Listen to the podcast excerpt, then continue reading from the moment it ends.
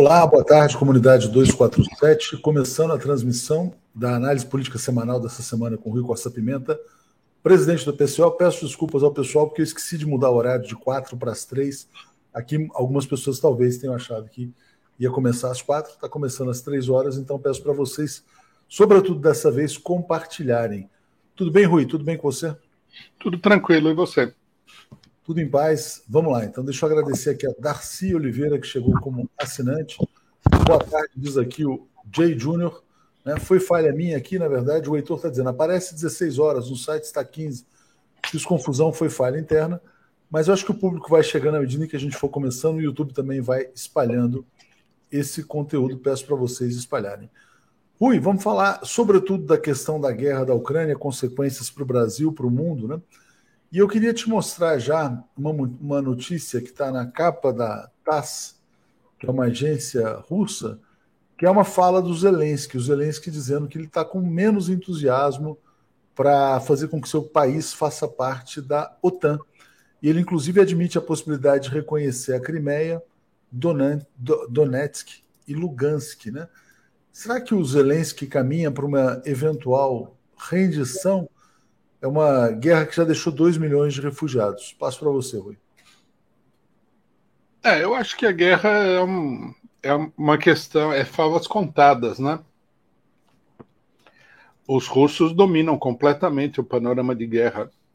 Embora a cobertura da imprensa dos países é, imperialistas no Brasil seja uma cobertura que procura mostrar um otimismo, né, grande resistência ucraniana e tal, nós sabemos que isso daí é tudo uma grande fantasia, não tem nada disso. Os russos, inclusive, o que me chamou a atenção, né? A gente é, falou na semana passada que a guerra ia terminar em coisa de 72 horas, né? É, eu acho que nós não entendemos bem naquele momento o plano militar do Putin. Ele está realizando uma operação que parece ser mais complexa do que a gente pensou, né? Por exemplo, ele está ele tá levando adiante um trabalho de, de controle de, de todas as, as principais cidades que é, têm as costas para o, o Mar Negro, né? que é uma coisa estratégica, uma vez que você não possa é, levar lá nenhum tipo de, de navio carregando armas e outras coisas, você controla boa parte do país, né? Eu, parece que ele está tomando muito cuidado com isso. E ele também é, parece ter a preocupação de evitar a propaganda de guerra, né? bombardear civis, etc. e tal mas me parece que a coisa é tranquila para os russos, né? Uma coisa é propaganda que o pessoal fala, estão resistindo e tal, é bobagem. E outra coisa é a realidade. Eu acho que você está certo, né? A, a, fala do Zelensky já é meio que uma capitulação diante da situação, né? Provavelmente ele vai querer é, na negociação com os russos, ver se ele tira alguma vantagem para sair por cima, se ele continua no governo, etc. e tal. Eu acho, não sei exatamente qual é o plano dos russos em relação a isso. Eu acho que eles querem uma mudança no governo, né? Eles querem, na minha opinião, eles querem derrubar o governo da Ucrânia. Mas me parece uma situação tranquila do ponto de vista militar, né? Apesar de todas as ameaças, bravatas, etc. e tal, que na minha opinião é tudo uma questão de pura propaganda política. O que denota a fraqueza não tanto do Zelensky, que é óbvio, né? A Ucrânia não é um país forte nesse sentido, mas a fraqueza da OTAN, do imperialismo, propriamente dito. É, é importante falar sobre isso, porque, de fato, nos primeiros dias, né, o Zelensky fez vários apelos, Rui, para que a OTAN uh, participasse diretamente da guerra e todos esses apelos foram rejeitados, ou seja, os países da OTAN não querem um envolvimento direto numa guerra contra a Rússia. E aí a guerra vai se, se limitar ao campo das sanções econômicas, que é um outro tema que a gente vai colocar já já. Gabriel Barbosa está dizendo assim: no Twitter, a OTAN divulgou nota para parabenizando mulheres com uma foto de um soldado neonazista. Nem eles conseguem esconder. Eu não sabia que existia perfil da OTAN no Twitter, até vou procurar para eventualmente mostrar aqui. É, Rui, e aí o que acontece? Quer dizer, você acha que a tendência, então, agora com o país devastado, 2 milhões de refugiados, a, a infraestrutura militar praticamente destruída, é, ele está negociando ali a, a, cap, a, capitulação, seria isso? É, e ele pede nessa matéria que eu botei ali um encontro, uma, um encontro pessoal com Vladimir Putin. Né? Uh, não sei se o Putin concederia isso mas uh, te passo para olhar um possível desfecho dessa situação. Claramente, quer dizer, o que vai se notando é que ele vai ficando sem OTAN, sem países aliados, sozinho, e aí realmente sem condições de prosseguir. Né? Se, eu, se eu fosse o Putin, não me reuniria com ele, não, de jeito nenhum. Eu acho que é uma é mais uma questão, mais uma jogada também de propaganda política, né? Aí ele vai falar que ele acusou o Putin de genocida, sei lá o que coisa, né? Ou então vai mostrar que ele tem cacife para negociar com Putin. E me parece que o Putin rejeitou essa ideia, né? É, eu acho que o problema, o problema é muito claro, né? É, da maneira como existe hoje o, o equilíbrio de forças militares, o, a OTAN sabe que uma interferência direta militar na Ucrânia poderia levar a uma guerra de grandes proporções. Né? E eu não sei se o pessoal tem condições de bancar uma guerra como essa. Porque aqui nós temos que considerar o seguinte: não seria os Estados Unidos invadindo o Afeganistão, seria uma guerra no meio da Europa. Né? E isso daí afetaria diretamente todos os países europeus. Uma coisa que não aparece na imprensa é o seguinte: o equilíbrio político interno dos países europeus é muito precário. Tá? Os países da, da Europa do Leste, quase todos eles são ditaduras que foram estabelecidas lá pelos norte-americanos, pela OTAN, né? E são ditaduras frágeis. Uma guerra aceleraria brutalmente as tendências à dissolução desses regimes. Na Polônia, por exemplo, né? A Polônia é uma ditadura, é, a gente poderia dizer até de tipo religiosa, dirigida em conjunto com a Igreja Católica. Né? É, é o país mais dominado lá. A gente conhece a situação da Hungria, que o pessoal faz propaganda contra o Viktor Orbán, mas a Polônia é igual à Hungria. É, se a gente pegar cada um dos países, nós vamos ver que a situação é muito frágil. E a situação na Europa Ocidental também é frágil. Né? Você imagina, por exemplo, Macron, que está aí com 20 e poucos por cento de aprovação, entrando numa guerra onde houvesse né, uma agressão contra o território francês, com uma oposição do tamanho que ele tem na figura da extrema-direita é, é, francesa, que é contra esse tipo de guerra, que é contra a chamada política é, que eles, eles falam, né, globalista, né, que é uma Exatamente. política neoliberal. Quer dizer, é muito complicado. Na Alemanha é complicado, na Itália é mais complicado ainda, porque a Itália, nessa altura dos acontecimentos, é difícil até de definir que tipo de governo que a Itália tem. Né?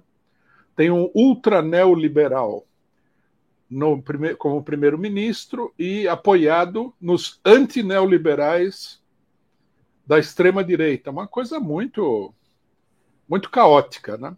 Então eu acho que não tem condição de entrar nisso daí. Embora a Rússia tenha problemas, me parece que a coesão social do regime político russo é muito maior. E por que, que ela é maior?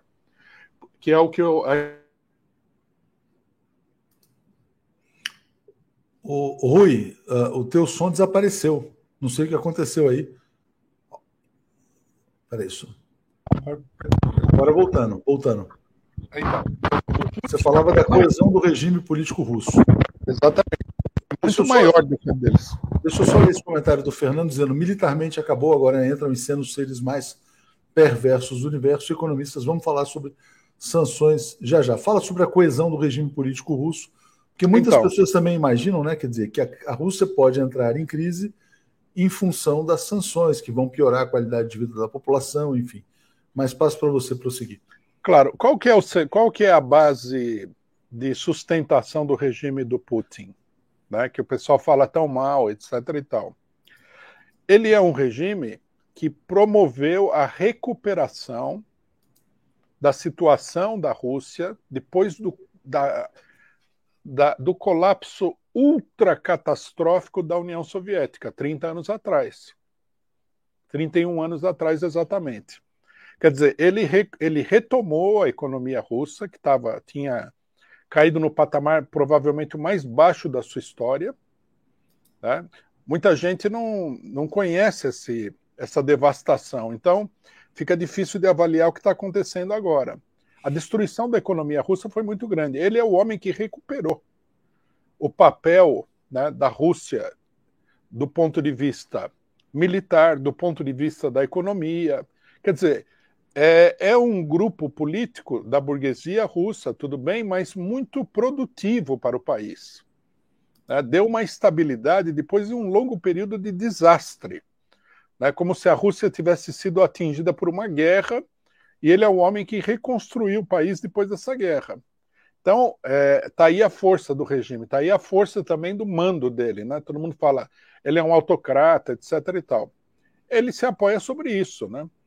É, mas aí você pode ter um choque geracional, Rui. Você pode ter uma situação que é a seguinte: as pessoas mais velhas reconhecem, mas os mais jovens, por exemplo, que se ocidentalizaram, que enriqueceram, que viajam, que consumiam, por exemplo, Netflix, que tinha um padrão de vida mais parecido com o do Ocidente, uh, vão sentir agora as restrições. Será que essa coesão não vai ser quebrada exatamente pelas sanções? Eu acho que pode haver uma pressão, é correto isso, né? Existe essa geração tecnológica, vamos dizer assim, né? Mas o problema na Rússia é o, o conjunto da população, né? Por exemplo, a classe operária russa, que é muito grande, apoia o Putin, porque a situação dela ficou muito precária, né? muitas demissões, etc. e tal. Ele foi a pessoa que retomou a organização econômica do país. Então, é, acho, meio, acho que é assim, não, nada é garantido nos dias de hoje. Mas se a gente comparar a Europa Ocidental e os, o próprio Estados Unidos com a Rússia, né, nós vamos ver que o regime político russo tem maior coesão, por incrível que pareça, porque a Rússia é um país muito mais pobre do que esses países. Mas eles, a destruição que eles fizeram nos próprios países é muito grande também. Não foi tão grande quanto eles fizeram na Rússia, lógico, mas foi grande. Então, esse regime está esgotado. E o regime Putin, ele não é o regime neoliberal. Ele não é o Fernando Henrique Cardoso. Ele não é um, um Macron. Ele é um regime pós-neoliberal. Né? Daí, isso daí é, dá uma vantagem para os russos muito grande. É, deixa eu botar então aqui já a notícia de hoje aqui na tela, Rui, que é a decisão do Biden, que eu acho que é a principal sanção, né? Então você pega aqui o Joe Biden proibindo as, as importações de petróleo, é, petróleo russo e avisa a população que os preços dos combustíveis vão aumentar, que é uma situação muito delicada, né? Será que o, cidadão estadunidense está disposto a pagar mais, a ter um custo de vida pior para sustentar é, uma guerra nas fronteiras da Ucrânia, essa é uma situação que pode colocar vários problemas para o Partido Democrata, né? Porque, por exemplo, eu escutei um discurso recente do Trump, ele fala: olha, nós temos que nos preocupar com as nossas fronteiras, não com as fronteiras da Ucrânia. Então, acho que é importante refletir sobre esse aviso. Quer dizer, claramente essas sanções têm um efeito que se volta contra o próprio Ocidente. Né? Sem dúvida. É, eu acho que não. Acho que a população não está muito disposta a isso, não. Né? Eu acho que a vitória do Trump nos Estados Unidos ela deu bem a medida de que é necessário reconstruir o país também. Para o capital financeiro internacional, norte-americano, mas porém internacional, a política neoliberal é muito boa, né? produziu muitos bilionários. Mas dentro do país a devastação é muito grande também.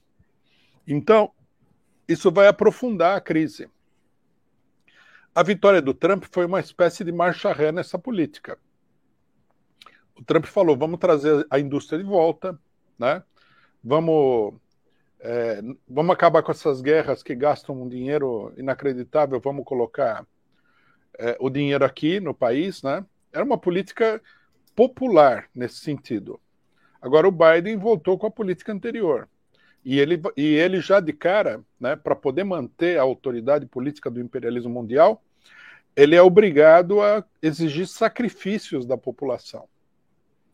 Imagina como isso vai ser explorado pelo trumpismo né, é, contra ele. Vai ser uma coisa fora do comum. Infelizmente, né, é, a esquerda norte-americana não tem capacidade para aproveitar essa crise do imperialismo norte-americano, porque ela está atrelada, ela está acoplada né, no, na política do imperialismo. É uma situação muito complexa, mas vai ter crise com a esquerda também, já está tendo na realidade. Bom, preço de gasolina nos Estados Unidos é o maior de todos os tempos, né? Mas essas sanções vão muito além, uh, Rui. A gente, tá, a gente publicou matérias hoje é, por exemplo, uh, tem miné uh, minérios né, que a Rússia exporta quase que com exclusividade. Um deles, por exemplo, paládio, usado na produção da indústria automobilística. Então já tem matérias da indústria automobilística parando no mundo inteiro. A gente publicou uma notícia hoje: a produção de automóveis no Brasil caiu 16% em fevereiro. Tem a recessão, evidentemente, mas um dos grandes motivos é a falta de componentes também. É, o que, que vai ser o mundo pós essas sanções, na sua opinião? A gente vai ter uma grande recessão global? Será que essa guerra provocada pela OTAN, NATO, enfim, ela não vai acabar, na verdade, implodindo o sistema? Bom, é, é mais, digamos assim, é mais um prego no caixão, né? Sem dúvida nenhuma. Importante, e muito importante. Porque veja só, nós tivemos a crise de 2008. A economia mundial nunca se recuperou dessa crise. Em momento nenhum ela retomou aquela situação. Né? Apenas conseguiu uma estabilidade num patamar baixo. Aí veio a pandemia. Que, que a pandemia colocou em evidência a extrema fragilidade da economia mundial. Né? Com uma pandemia, a economia afundou.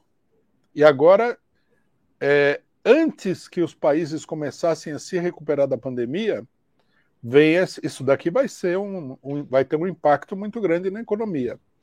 Não há dúvida nenhuma de que a coisa continua afundando numa velocidade muito grande, né?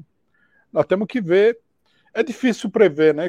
É, prognóstico econômico meio é um tiro no escuro, né? Você não sabe nunca se você vai acertar. Mas eu acho que o agravamento da situação é é um dado pacífico. É, certeiro, né? E aqui uma consequência, né? Bom, os Estados Unidos fecham a importação de petróleo russo e procuram a Venezuela. Franklin Limeira está te perguntando. Estados Unidos procuraram Maduro para negociar petróleo. Foi um erro do Maduro ter negociado ou não? E você vê a Venezuela saindo do, vamos dizer assim, de uma zona de, de uma conexão mais próxima com a Rússia também? Então, aqui eu queria fazer um raciocínio mais geral, se você me permite, Atush. Veja o efeito, né? O pessoal está discutindo se a guerra é uma guerra progressista ou se ela é uma guerra reacionária, né?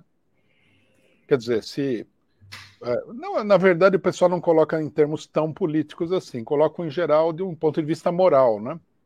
A guerra é ruim. Lógico, guerra é ruim. É, é ruim, mas faz parte da vida, né? É como a doença. A doença é ruim, mas existe. A única coisa que você pode fazer é ter médicos, hospitais e, e medicina. É, então, o pessoal não consegue compreender, do ponto de vista da evolução do panorama político internacional, o que, vai, o que causa né, essa situação. Então, veja, o enfraquecimento do imperialismo, porque isso aqui é um enfraquecimento do imperialismo óbvio, né? Já levou a suspender a pressão sobre a, a Venezuela. Né? Uma coisa que eu acho que muitas pessoas, a maioria das pessoas, nunca nem pensou nesse assunto é o seguinte: qual que é o papel do imperialismo nos países latino-americanos exatamente de um ponto de vista mais geral? E eu diria o seguinte: pode surpreender alguma, pode surpreender muitas pessoas. Não fosse o imperialismo no Brasil, na Argentina, em vários países da América Latina, e a classe trabalhadora desses países já teria tomado poder aqui a burguesia brasileira, a burguesia argentina, a burguesia boliviana, eh, venezuelana, tudo, ela não tem a força necessária pra, para impedir o progresso. É, ela não faz nada de bom. Ela não, não faz o país avançar. Ela é associada do imperialismo. Ela procura impedir o progresso. Se não fosse o imperialismo, e ela seria derrotada. Já teria sido derrotada em vários lugares. Veja só, para demonstrar essa tese. O imperialismo no Brasil começa a agir com mais força a partir da Revolução de 30. Isso na internet sobre horas, teria sido derrotados vários lugares. Veja só Nossa demonstrar essa tese. Ajusta aí, Rui, sem problema. Mas vamos lá, vamos voltar, vamos retomar. É, o primeiro grande acontecimento, o que foi? A Revolução de 30. O imperialismo mundial atuou contra a Revolução de 30. É, e é, à medida em que ele via o perigo dos trabalhadores evoluírem para uma luta pelo poder, ele é, levou adiante a constituição de um governo de tipo fascista no Brasil, que foi o Estado Novo. Foi a primeira façanha do imperialismo no Brasil. Né? É, a segunda foi o quê? A derrubada do próprio Estado Novo, quando Getúlio Vargas procura se livrar dos fascistas e dar uma guinada para um governo democrático e nacionalista em 45. O próprio Vargas falou: os generais não queriam dar o golpe nele, mas o, o, os norte-americanos insistiram e pressionaram os generais para dar o golpe. A terceira, bom, aí o imperialismo apoiou o governo Dutra, que foi um governo ultra-reacionário. Quando Vargas ganhou, tentaram impedir ele de ganhar. Foi, a ação veio praticamente toda do imperialismo. Vargas foi derrubado em 54. Os projetos nacionalistas dele foram obstaculizados. Tudo quem dirigiu essa operação foi o imperialismo. 1964. Quem organizou o golpe militar? O imperialismo. Quando eu digo que o imperialismo organizou tudo, eu quero dizer o seguinte: não fosse o imperialismo e esses acontecimentos, provavelmente na sua maioria não teriam acontecido. Nem o, nem o Estado fascista do Estado Novo, nem o golpe contra o Getúlio em 45, nem o golpe de 54, nem o golpe de 64. Porque a burguesia brasileira é muito fraca para fazer esse tipo de coisa. Ela precisaria do apoio, de, ela precisaria não. É, ela nem tentaria fazer. Foi o imperialismo que fez isso daí. O golpe de 2016, todo mundo viveu aqui, né? Mas é interessante, porque quando, quando você fala, quer dizer, que o imperialismo é responsável por esses momentos de ruptura no Brasil, né? Ao mesmo tempo, né, uh, o que você chama de imperialismo, ele também se combina com projetos de construção de um Estado nacional, enfim, dizer, quando você menciona, por exemplo, Getúlio Vargas, mesmo os militares, depois de 64, também tentaram, de alguma maneira, executar um projeto de desenvolvimento, ainda que fosse um desenvolvimento excludente, né? E aí eu queria que você falasse sobre essa combinação né, entre eh, imperialismo, que é exploratório, e, ao mesmo tempo, o desenvolvimento de um projeto nacional, entre aspas. Né? Não, esse problema é real, né? é assim mesmo, mas a explicação está no seguinte: o Estado brasileiro, ele, nesse, num certo sentido, ele é um Estado híbrido. A burguesia brasileira divide o Estado com o imperialismo. Quer dizer, o imperialismo, a não ser que ele fosse ocupar militarmente o país, ele, é, ele precisa dominar a burguesia brasileira e fazer com ela uma aliança.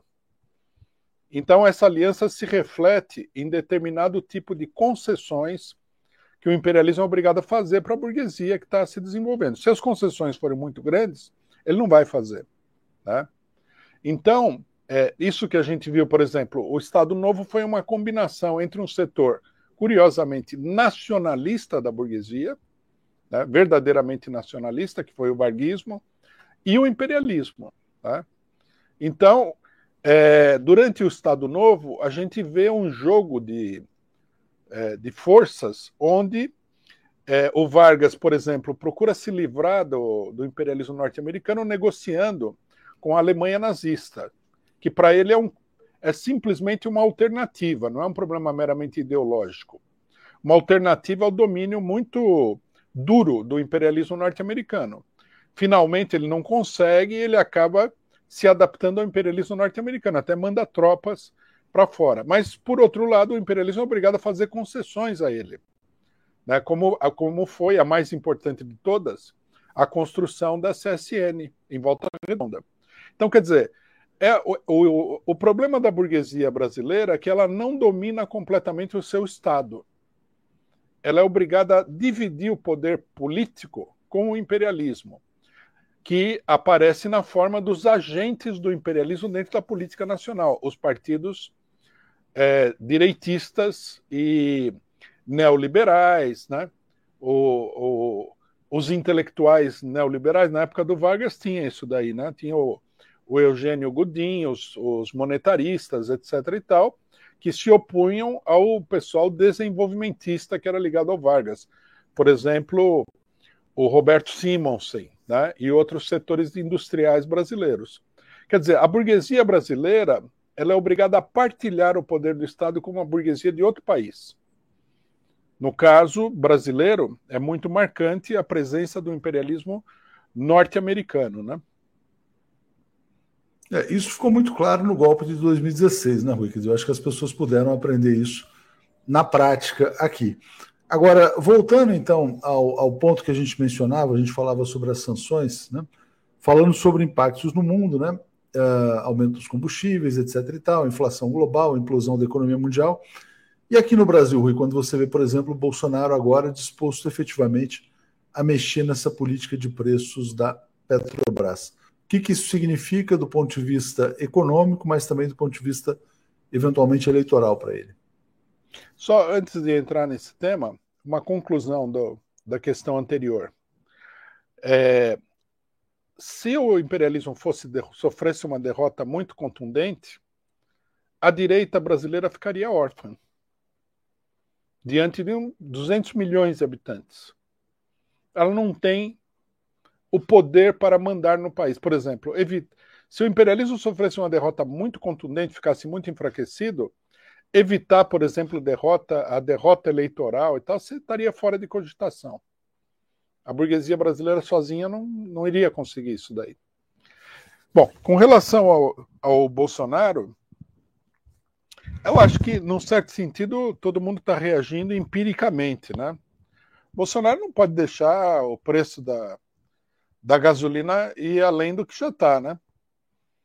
Não, não, ele nem, nem chega na eleição assim, se ele não fizer isso daí. Mas eu acho que é uma reação empírica, né? A reação mais estrutural, vamos dizer assim, não do Bolsonaro pessoalmente, mas da burguesia brasileira, nós vamos ver mais para frente, né? Agora que isso daí vai vai criar uma crise muito grande no Brasil, não há dúvida, por causa da política em relação à Petrobras e coloca em pauta o problema de se a Petrobras deve ser estatal ou não. Eu acho que essa é uma, essa é uma discussão fundamental, Rui, e é interessante porque essa mexida nos preços dos combustíveis, né? Bolsonaro está inclusive mexendo na presidência do Conselho de Administração da Petrobras, colocando lá o Rodolfo Landim, que, enfim, é um cara que veio da Petrobras, foi para o setor privado, etc. e tal, hoje é presidente do Flamengo. É, e ele, ele vai chegar exatamente para preparar o terreno para essa mudança na política de preços. Mas isso cria uma contradição entre governo Bolsonaro e os golpistas que o apoiavam até então, até agora. Por quê? Porque o Bolsonaro é a continuidade do projeto golpista do Michel Temer, né? que teve como uma das primeiras medidas a mudança na política de preços do petróleo. Como é que você acha que vai se equacionar essa contradição entre governo Bolsonaro de um lado, golpistas de outro, a gente já começa a ver editoriais de jornais, os colunistas de sempre questionando a intervenção na Petrobras. Você acha que ele consegue resolver esse problema é, e superar as críticas que vai ter desse setor que patrocinou o golpe de Estado aqui no Brasil? Olha, num primeiro momento, eu acho que as críticas visam simplesmente, é, digamos assim, ela é uma crítica preventiva, né? Porque todo mundo tem que ter claro que não dá para deixar o preço do petróleo disparar. Isso aí vai colocar o país em pé de guerra, né? É, a gente já teve aí o, vários problemas, né? A burguesia e o próprio governo Bolsonaro, o Michel Temer, tiveram vários problemas com os caminhoneiros. Você imagina isso numa escala maior, que vai atingir o gás de cozinha, vai atingir a, a, a gasolina que o pessoal usa todo dia e tal. Nesse momento, o problema do petróleo não é tanto um problema econômico como um problema social. Eu acho que a burguesia ela vai dar carta branca, vai dar luz verde para o Bolsonaro, carta branca não, mas vai dar luz verde para o Bolsonaro é, mexer no, no, nos preços do petróleo, mas eles gostariam que isso daí fosse feito por um neoliberal. Né? Sempre assim com a burguesia. Se é para fazer alguma coisa meio esquerdista, melhor colocar um direitista, porque você tem segurança de que ele está fazendo isso só como uma coisa temporária, né? O Bolsonaro ele meio que sinalizou o contrário. Então a burguesia vai chiar, evidentemente. Mas eu acho que no momento é só isso, né? Agora vamos ter que ver para frente, porque esse problema, a não ser que os Estados Unidos revertam a política de, de bloqueio, etc. e tal, a coisa aqui vai ficar muito feia. É, o petróleo hoje, é, o petróleo hoje, Rui, está 130 dólares, né? Então já continua subindo e tal. Tem previsões que possa chegar até a 300 dólares se essas sanções continuarem, né? E é uma questão, né? Quer dizer, é uma questão, tem que ver até onde os Estados Unidos querem levar essa questão das sanções, porque tem um efeito bumerangue, como muita gente tem colocado. Deixa eu trazer comentários aqui, a gente já retoma aqui a discussão. É, bom, do Maduro você já tinha respondido, Sônia Alves. Não, do Maduro você acabou fazendo uma, uma digressão sobre a questão do imperialismo, né? E a gente acabou não, não chegando a essa questão do Maduro. vou voltar a esse tema, então. Certo. A Sônia Alves está apoiando, Alan Patrick também. É, Carlos Alexandre está perguntando o que pode provocar a redução da escalada do conflito e o que a Rússia estaria pronta para ceder num acordo. A gente pode falar sobre isso já já. É, a Lef está dizendo, e nós alemães queremos pagar 150% a mais, a mais pelo gás? Também não, né? A Lef nos assiste lá da Alemanha. Então vamos retomar essa questão aqui. Ah, aqui, ó. Vitor Neves também tinha perguntado: com o PPI da Petrobras e a proibição do petróleo russo, como fica para o Brasil? A gente estava falando sobre isso exatamente agora, que é a intervenção no preço da gasolina. E o Luiz Fernando mandando aqui um grande Rui, mandando um abraço. Então, eu vou te perguntar, Rui, sobre a questão da Venezuela. É, a Venezuela fez bem em aceitar a negociação com os Estados Unidos ou não? Precisa ver. A Venezuela está com a corda no pescoço, né, com os embargos e tudo mais. Isso aí pode ser um alívio, né? Precisa ver quais são as condições que os norte-americanos vão impor. Porque não é porque eles estão fracos que eles vão ser amigáveis na hora de fazer um acordo. Eles são é, teria que ser, por exemplo, um acordo que envolvesse liberação das reservas, parar com essa questão de reconhecer Juan Guaidó como presidente. Tem várias condições, né? Tem ouro não, não. da Venezuela sequestrado, tem muita coisa né, em jogo. Não, não, mas quem vai, quem vai impor condições são os norte-americanos. Não, sim, mas eu acho que assim, a Venezuela deveria pleitear, né, no mínimo, a liberação das suas reservas, o fim da farsa chamada Juan Guaidó, enfim, não sei como é que você avalia. É, isso daí não vamos ter que ver, né? Porque é, a negociação ela é importante porque ela vai dar a medida da fraqueza do imperialismo. Né? Eles, têm, eles têm que negociar agora. Para os venezuelanos, vender petróleo para os Estados Unidos sempre foi o comprador principal dos Estados Unidos, é uma coisa importante. Mas vamos ver se eles conseguem impor alguma condição. Precisa ver o que, que eles estão. Como é que se diz? O que, que eles estão conversando também com os russos e com os chineses e tudo mais. É, agora, o importante, na minha opinião, é que isso aí mostra que o enfraquecimento do imperialismo norte-americano é uma coisa extraordinariamente boa para todos os países dominados por ele, que são quase todos no mundo todo.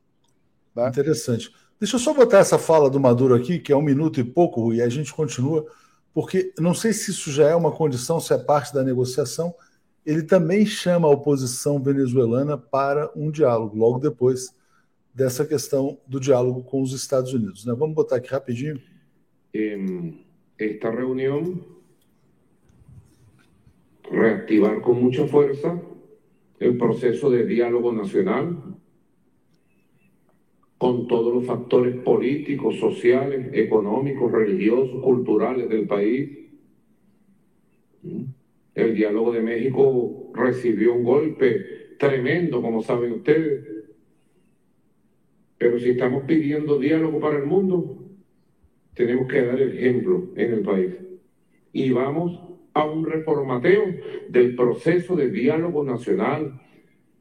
Vamos hacia un proceso de diálogo más inclusivo, más abarcador, más amplio, inclusivo, abarcador, amplio, que le tienda la mano a todos los venezolanos y venezolanas que quieren echar adelante nuestro país. Recuperar efectivamente nuestro país y que dé todas las garantías políticas para los procesos venideros en los años que están marcados de aquí en adelante. Hay años marcados especiales y hay que dar todas las garantías políticas en el proceso de diálogo nacional. Vamos a un reformateo imediato. Bom, é isso, quer dizer, na verdade você falava, o enfraquecimento do imperialismo é bom para todos os países dominados, inclusive para a Venezuela, e ele inclusive agora acena com diálogo político com a oposição. Né? Porque, na verdade, é o seguinte, quer dizer, essa oposição venezuelana, né, Rui, ela é comandada pelo bloco imperialista, né? Então fica muito complicado. Você, e num país tão rico em petróleo, em recursos naturais, a crise política venezuelana é explicada pelo imperialismo. O imperialismo se enfraquece, talvez haja espaço para um diálogo político também. Aí devolvo para você.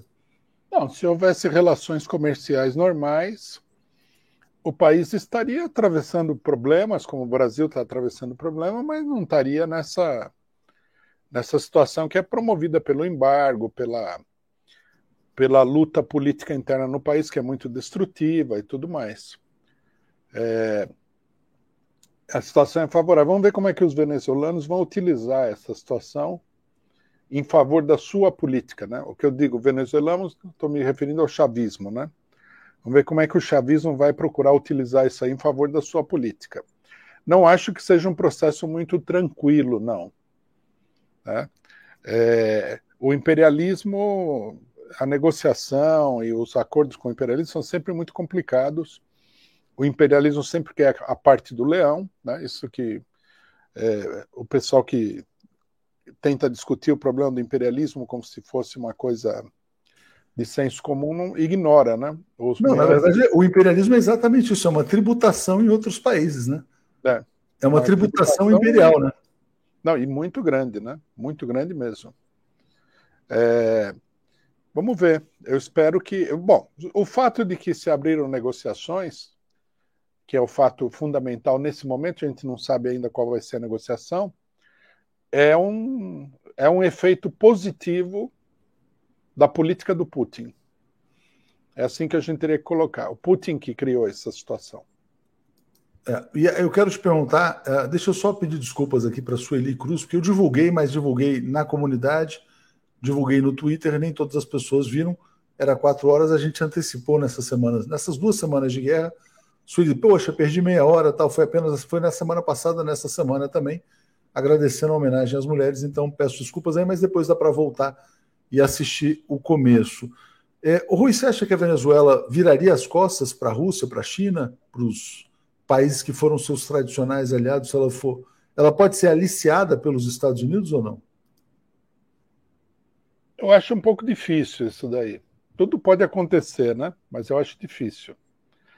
É, e, ademais, seria um erro é, estratégico muito grande, porque os Estados Unidos está bonzinho agora, né? A situação pode mudar. E a política do imperialismo norte-americano pode se reverter para uma política ainda pior do que a que estava vigente dentro da Venezuela, né? Acho que um governo que está sendo acossado pelo imperialismo não pode acreditar que o mundo mudou completamente de uma hora para outra. Né? É uma situação, é uma contingência, é uma, é uma situação temporária. Né? Pode durar bastante tempo. Vamos ver como é que se desenvolve o enfrentamento entre o, o imperialismo e a Rússia. Agora, não dá para você dormir tranquilo sobre isso daí. Eu seria um erro muito grande do, do chavismo, acho que não vão cometer esse erro, não. É, é provavelmente não. A Revolução Popular também pergunta se o horário mudou, foi só nessa semana, e a gente prossegue aqui. O Rui, então vamos voltar para uma pergunta anterior que foi colocada aqui pelo Carlos Alexandre Rezende.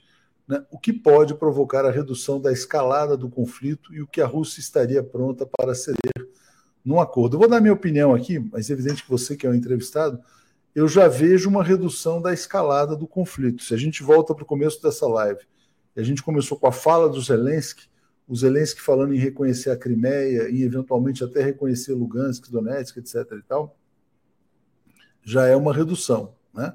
E ele já, também falou em uh, que perdeu o entusiasmo para entrar na OTAN, porque a OTAN também não quer que ele entre, né? Então tem um é. pouco isso.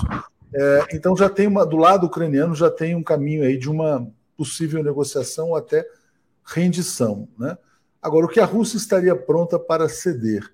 Pelas declarações que eu vi, né, não sei se você concorda, Rui, eu não vejo a Rússia cedendo em absolutamente nada. Eles falam o seguinte, quer dizer, que eles não vão aceitar. Quer dizer, as condições que eles colocam é uma Ucrânia fora da Europa, fora da OTAN e completamente desmilitarizada. Né? Então, acho que é isso que eles estão colocando. É, mas não sei se eles estão colocando isso para ceder eventualmente. E aí eu acho que o que vai estar colocado numa negociação, não com a Ucrânia, mas com o Ocidente, seria a retirada das sanções. Né? Porque as sanções realmente estão criando uma situação caótica para a economia mundial. Mas passo para você uh, argumentar aqui. É, eu acho que os russos não vão ceder nada, né? Concordo com você nisso daí. Até porque, no que, que eles poderiam ceder? As, as condições que eles impuseram, né? Quando o Putin declarou que eles iam entrar na tal é, ação especial, né? Operação especial, ele chamou. Foram quatro e são essenciais para os russos. As três que você falou, e a eliminação dos grupos nazistas, que muita gente pode achar que é mera propaganda, eu tenho visto isso na imprensa internacional, mas não é não.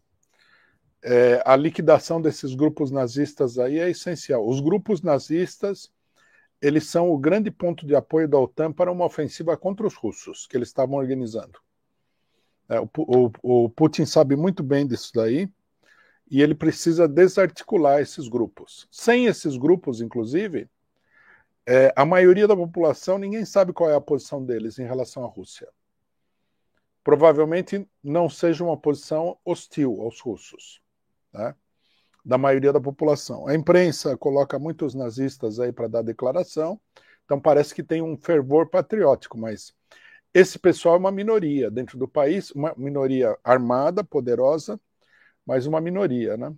O que eu acho que o Putin poderia negociar com eles é, é coisas que ele poderia fazer, mas ele não disse que vai fazer. Por exemplo, ele é, praticamente está tomando conta de toda, todo o sul e o, o leste da Ucrânia. Né? Então ele pode chegar e falar: para devolver alguma coisa aqui, você tem que aceitar todas as outras condições. Se você não aceitar, eu vou manter minhas tropas aqui temporariamente. Né? É capaz que os russos tenham outras exigências, como, por exemplo, né, o que seria uma coisa relativamente é, sábia de se fazer, não sei se o Putin está pensando nisso, é um problema muito complexo, né? É, estacionar tropas russas em determinados lugares. Né, para evitar justamente a, a, ação militar da OTAN. Acho que o Putin poderia negociar isso daí. Falar, ó, devolva a cidade A, B e C, que tá, já está no meu poder, vocês aceitam as outras condições. Se não aceitar, nós vamos manter o controle disso daí, porque eles já estão controlando uma boa parte da Ucrânia, né? Então, o que ele vai, o que ele vai devolver é tudo uma carta de negociação na mesa, né? Aí o, o cidadão fala assim: não, isso daí não aceito. Bom, então não devolvo aquela cidade que eu estou controlando. E aí o que, que você vai fazer? É, exatamente. É uma situação muito complexa, de fato.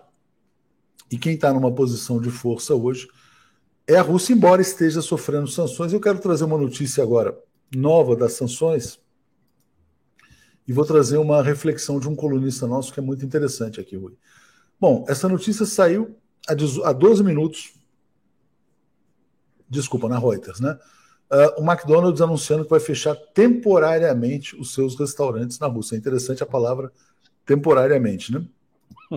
E aqui eu vou colocar é, uma, um artigo de um colunista nosso, que é um cara muito qualificado, que é o Jorge Barbosa, advogado da Petrobras, e ele nos mandou esse artigo aqui: ó, O Ocidente arrisca tudo na guerra contra a Rússia. Ele fala: a Rússia vai ficar mais saudável sem McDonald's e Facebook, mas o Ocidente não tem como substituir o trigo, os fertilizantes, o paládio, o alumínio e o petróleo. Né? É interessante, né? porque no fundo, quer dizer, a, a Rússia também tem poder de barganha também tem produtos que ela fornece para o mundo que são essenciais para uma série de indústrias, e que talvez sejam mais essenciais, por exemplo, do que o McDonald's, do que a Netflix, do que várias empresas que estão cessando as suas operações. Então, devolvo para você para falar sobre o impacto das sanções na Rússia e o reverso da moeda também. Né? É, eu acho que primeiro, eu, eu não sei se, é, como diz a matéria aqui, né, o Ocidente arrisca tudo, mas que eles estão arriscando muitas coisas, isso daí não pode haver menor dúvida. Quando eu vi que as empresas é, norte-americanas, europeias estavam saindo da Rússia, eu fiz um comentário, estava comentando com o João, né? É, nessa hora que seria bom ser chinês, né? Porque eles vão deixar um mercado muito grande, 130 milhões de pessoas, é, totalmente vazio. Então, por exemplo, veja só, sai a Apple, sai o Google, entra a Xiaomi. É, existe, existe competidor, né? Por isso que o, o Biden, no meio do caminho, vendo o perigo, né? Está pressionando a China para também adotar as sanções contra a Rússia. Os chineses, os chineses não querem. Quer dizer, é, uma, é meio que uma ameaça vã, né?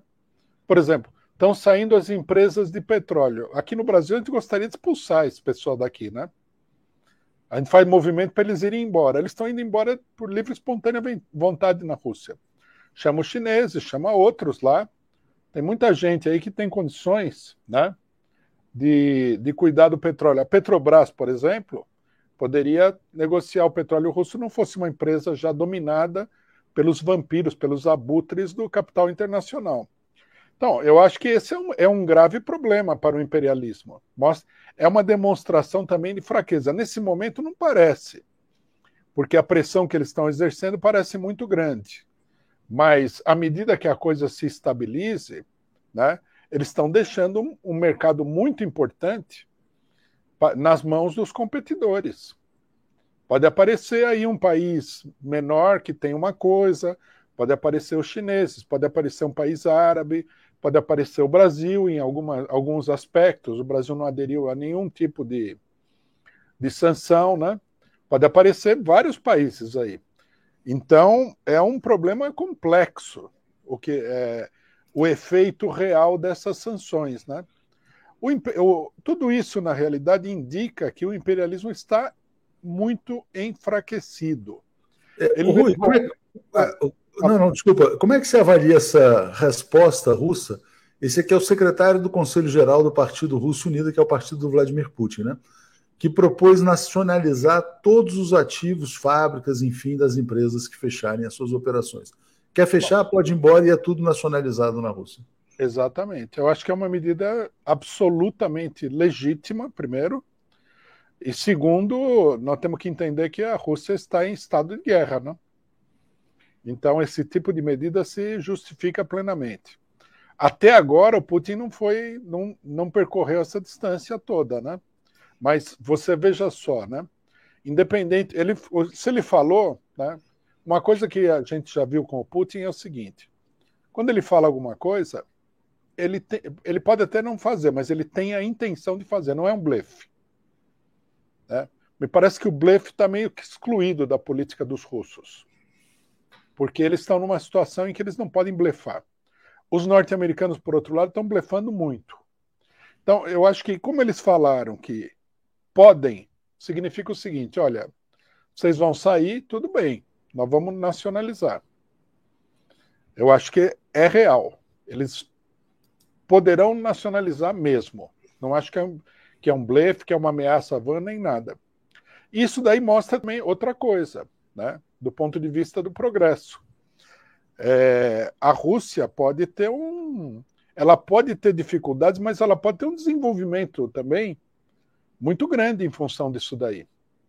Isso aí força o país a fazer determinadas coisas. E, e a, o, se existe um motivo né, importante para um país fazer alguma coisa, é a defesa nacional. A Rússia é, a, digamos assim, é o maior exemplo em toda a história da humanidade disso. A Rússia era, foi, sempre foi um país muito atrasado. E apesar de ser grande, ele era um país sempre ameaçado pelos, vizinhos. Pelos vizinhos. É, a, a, Suécia, até a Polônia. Até por ser grande demais, né? Por ter muita fronteira para defender, né? Exatamente. Até por ser grande demais. A Alemanha tentou invadir a Rússia, não, não o Hitler, antes da, do Hitler, na, na história antiga da Rússia. Aí apareceu como expressão da necessidade uma pessoa fundamental na história russa, que foi Pedro o Grande, né? É, que é, olhou a situação e falou: ou nós nos modernizamos aqui, pelo menos no que diz respeito à defesa, ou nós vamos ser engolidos pelos países vizinhos.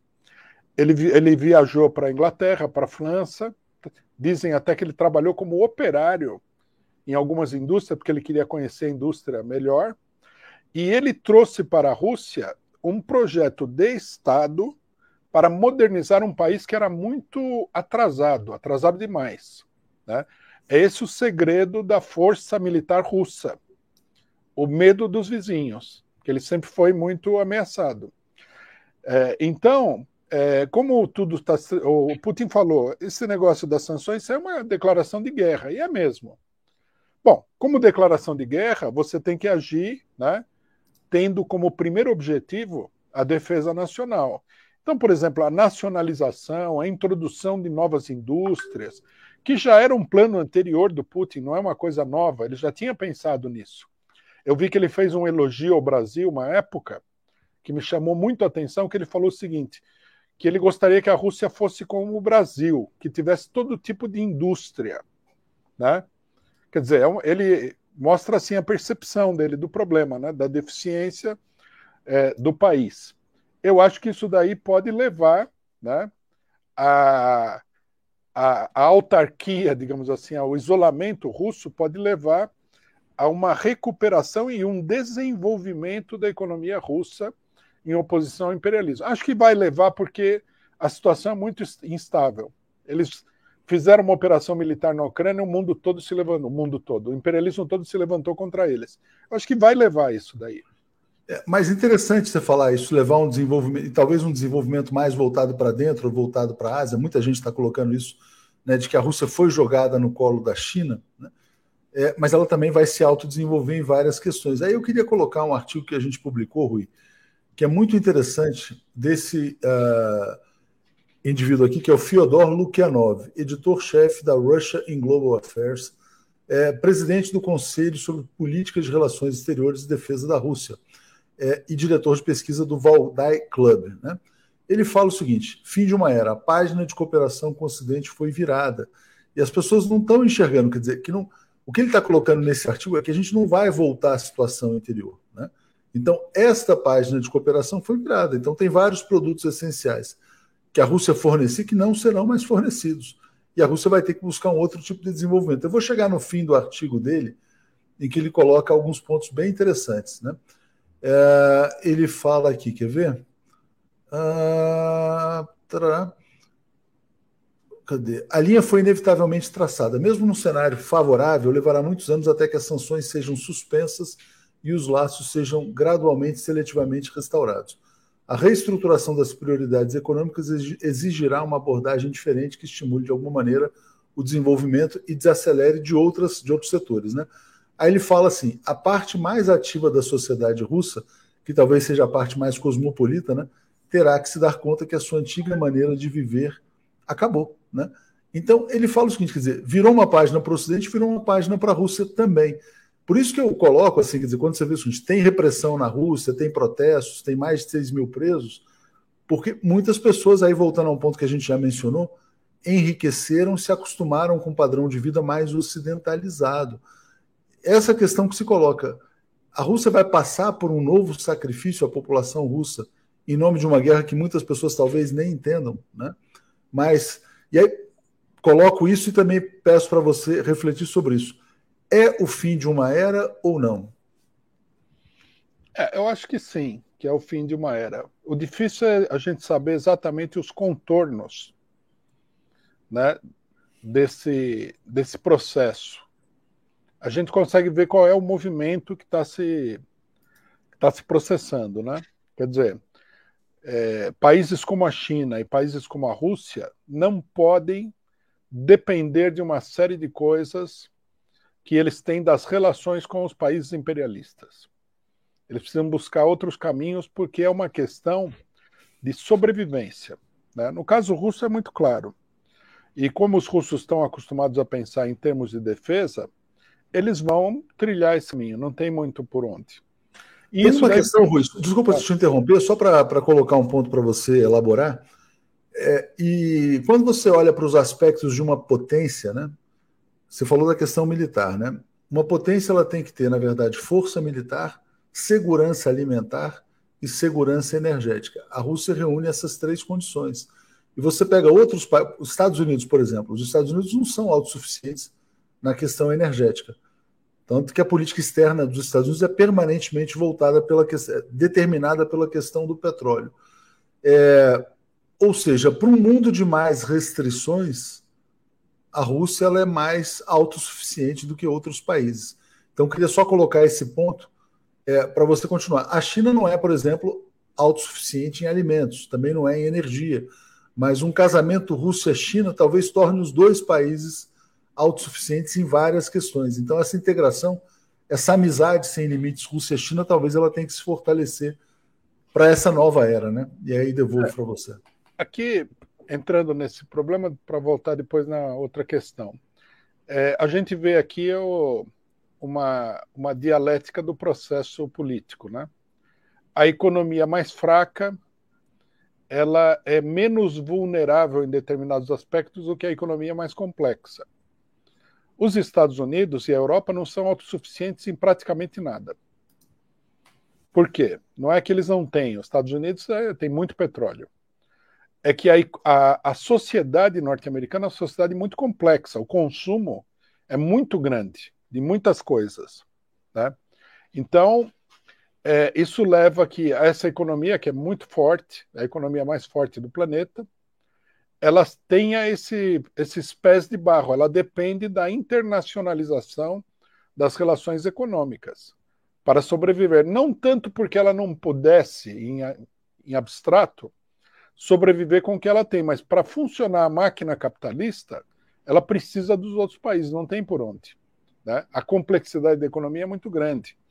Né? O, o, o, uso intensivo de tecnologia, a produtividade do trabalho nesses países é muito grande. Então, os russos têm essa vantagem. Foi o que permitiu, por exemplo, a, a União Soviética permanecer tanto tempo, né? mesmo com a política confusa e desastrosa da burocracia soviética. Eles sempre, a economia mais, bem mais simples e eles sempre foram autossuficientes em questões essenciais, como você mostrou. E agora eles e a China né, podem tudo, muito bem formar um bloco. Né?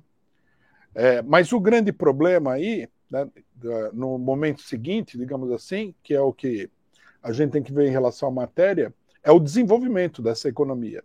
À medida que a economia se desenvolve, ela se torna mais dependente do mercado mundial. Né? Então, esse problema que teria que ser encarado. Eu não sei em relação a. Só um ponto nessa questão do desenvolvimento. É, tem um teórico, né? A gente até chegou a falar na semana passada que é o Karaganov, que é o ideólogo da política externa, tal, e ele fala da destruição criadora do Putin por uma nova ordem. É, ele propõe um modelo, ele, no artigo dele fala, a gente publicou também fala da questão do modelo de desenvolvimento, mas não é o movimento do hiperconsumo, não. O que eles propõem é um modelo mais contido né, uhum. de utilização dos recursos também. Então, só para fazer essa observação, eu acho que eles não querem, é, vamos dizer assim, entrar para essa máquina capitalista, porque de fato é isso, quer dizer, fica mais complexa, mais hiperconsumista e mais dependente do resto do mundo. Né? Exatamente. Aí eu acho que nós, é, nós estamos colocados diante de algumas questões que são uma incógnita. Por exemplo, ele fala: as sanções vão durar anos. Será que eles vão conseguir manter sanções contra a Rússia durante anos? Né? É um problema complexo, porque se for durar anos, a estruturação de um bloco econômico entre a Rússia e a China e, e também a tentativa dos russos, chineses e outros de trazer para esse bloco um grande número de países vão ser muito fortes. Né? Isso é em primeiro lugar. Segundo lugar, qual vai ser a verdadeira resposta do imperialismo norte-americano? Isso não está muito claro. Porque as sanções são uma, uma resposta empírica. Empírica quer dizer o seguinte: aconteceu, eles responderam com o que eles tinham à mão. Mas eles precisam de um plano né, político e econômico mundial para enfrentar essa situação. O isolamento, manter um isolamento, manter a Rússia como se fosse Cuba, é um problema muito complexo. Né? Por outro, isso por um lado. Por outro lado, a vitória dos russos na Ucrânia leva a um novo status quo internacional. Eles te, os, os norte-americanos se veem confrontados com a seguinte questão: ou eles aceitam abandonar o propósito de liquidar o Estado russo, que esse é, é isso que está por trás de toda essa, essa questão aqui, né? e, portanto, vão ter que abandonar, num certo sentido, a dominação política mundial. Ou eles vão ter que continuar essa política por outros meios aí, né? até conseguir a desarticulação do Estado russo. Uma coisa está muito clara, né? E isso daí é, a, a crise colocou em, em, em evidência de uma maneira muito forte. O imperialismo mundial não tem condições de conviver com um país do tamanho e do poderio militar da Rússia. Né? Aí a, a, a contradição uma contradição, em grande medida, insolúvel, que pode levar a uma situação de guerra generalizada, ou diretamente pela OTAN contra a Rússia, que seria uma guerra. A, Segunda Guerra Mundial ficaria sendo assim uma, um passeio, um refresco. Perto dessa guerra, está todo mundo com armas nucleares, etc. e tal.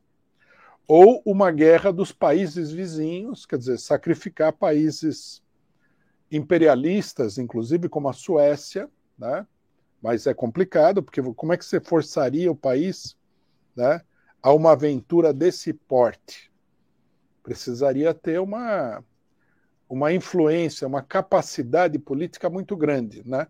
Lançar, porque se você lançar, por exemplo, a Polônia, a Hungria, a Romênia contra os russos, aí não, não, não, não acontece nada.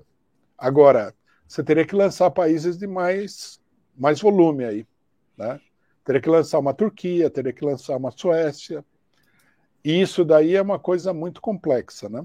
Agora, eu acho que a crise ela não caminha para uma estabilização. A crise caminha para um acirramento do, do conflito.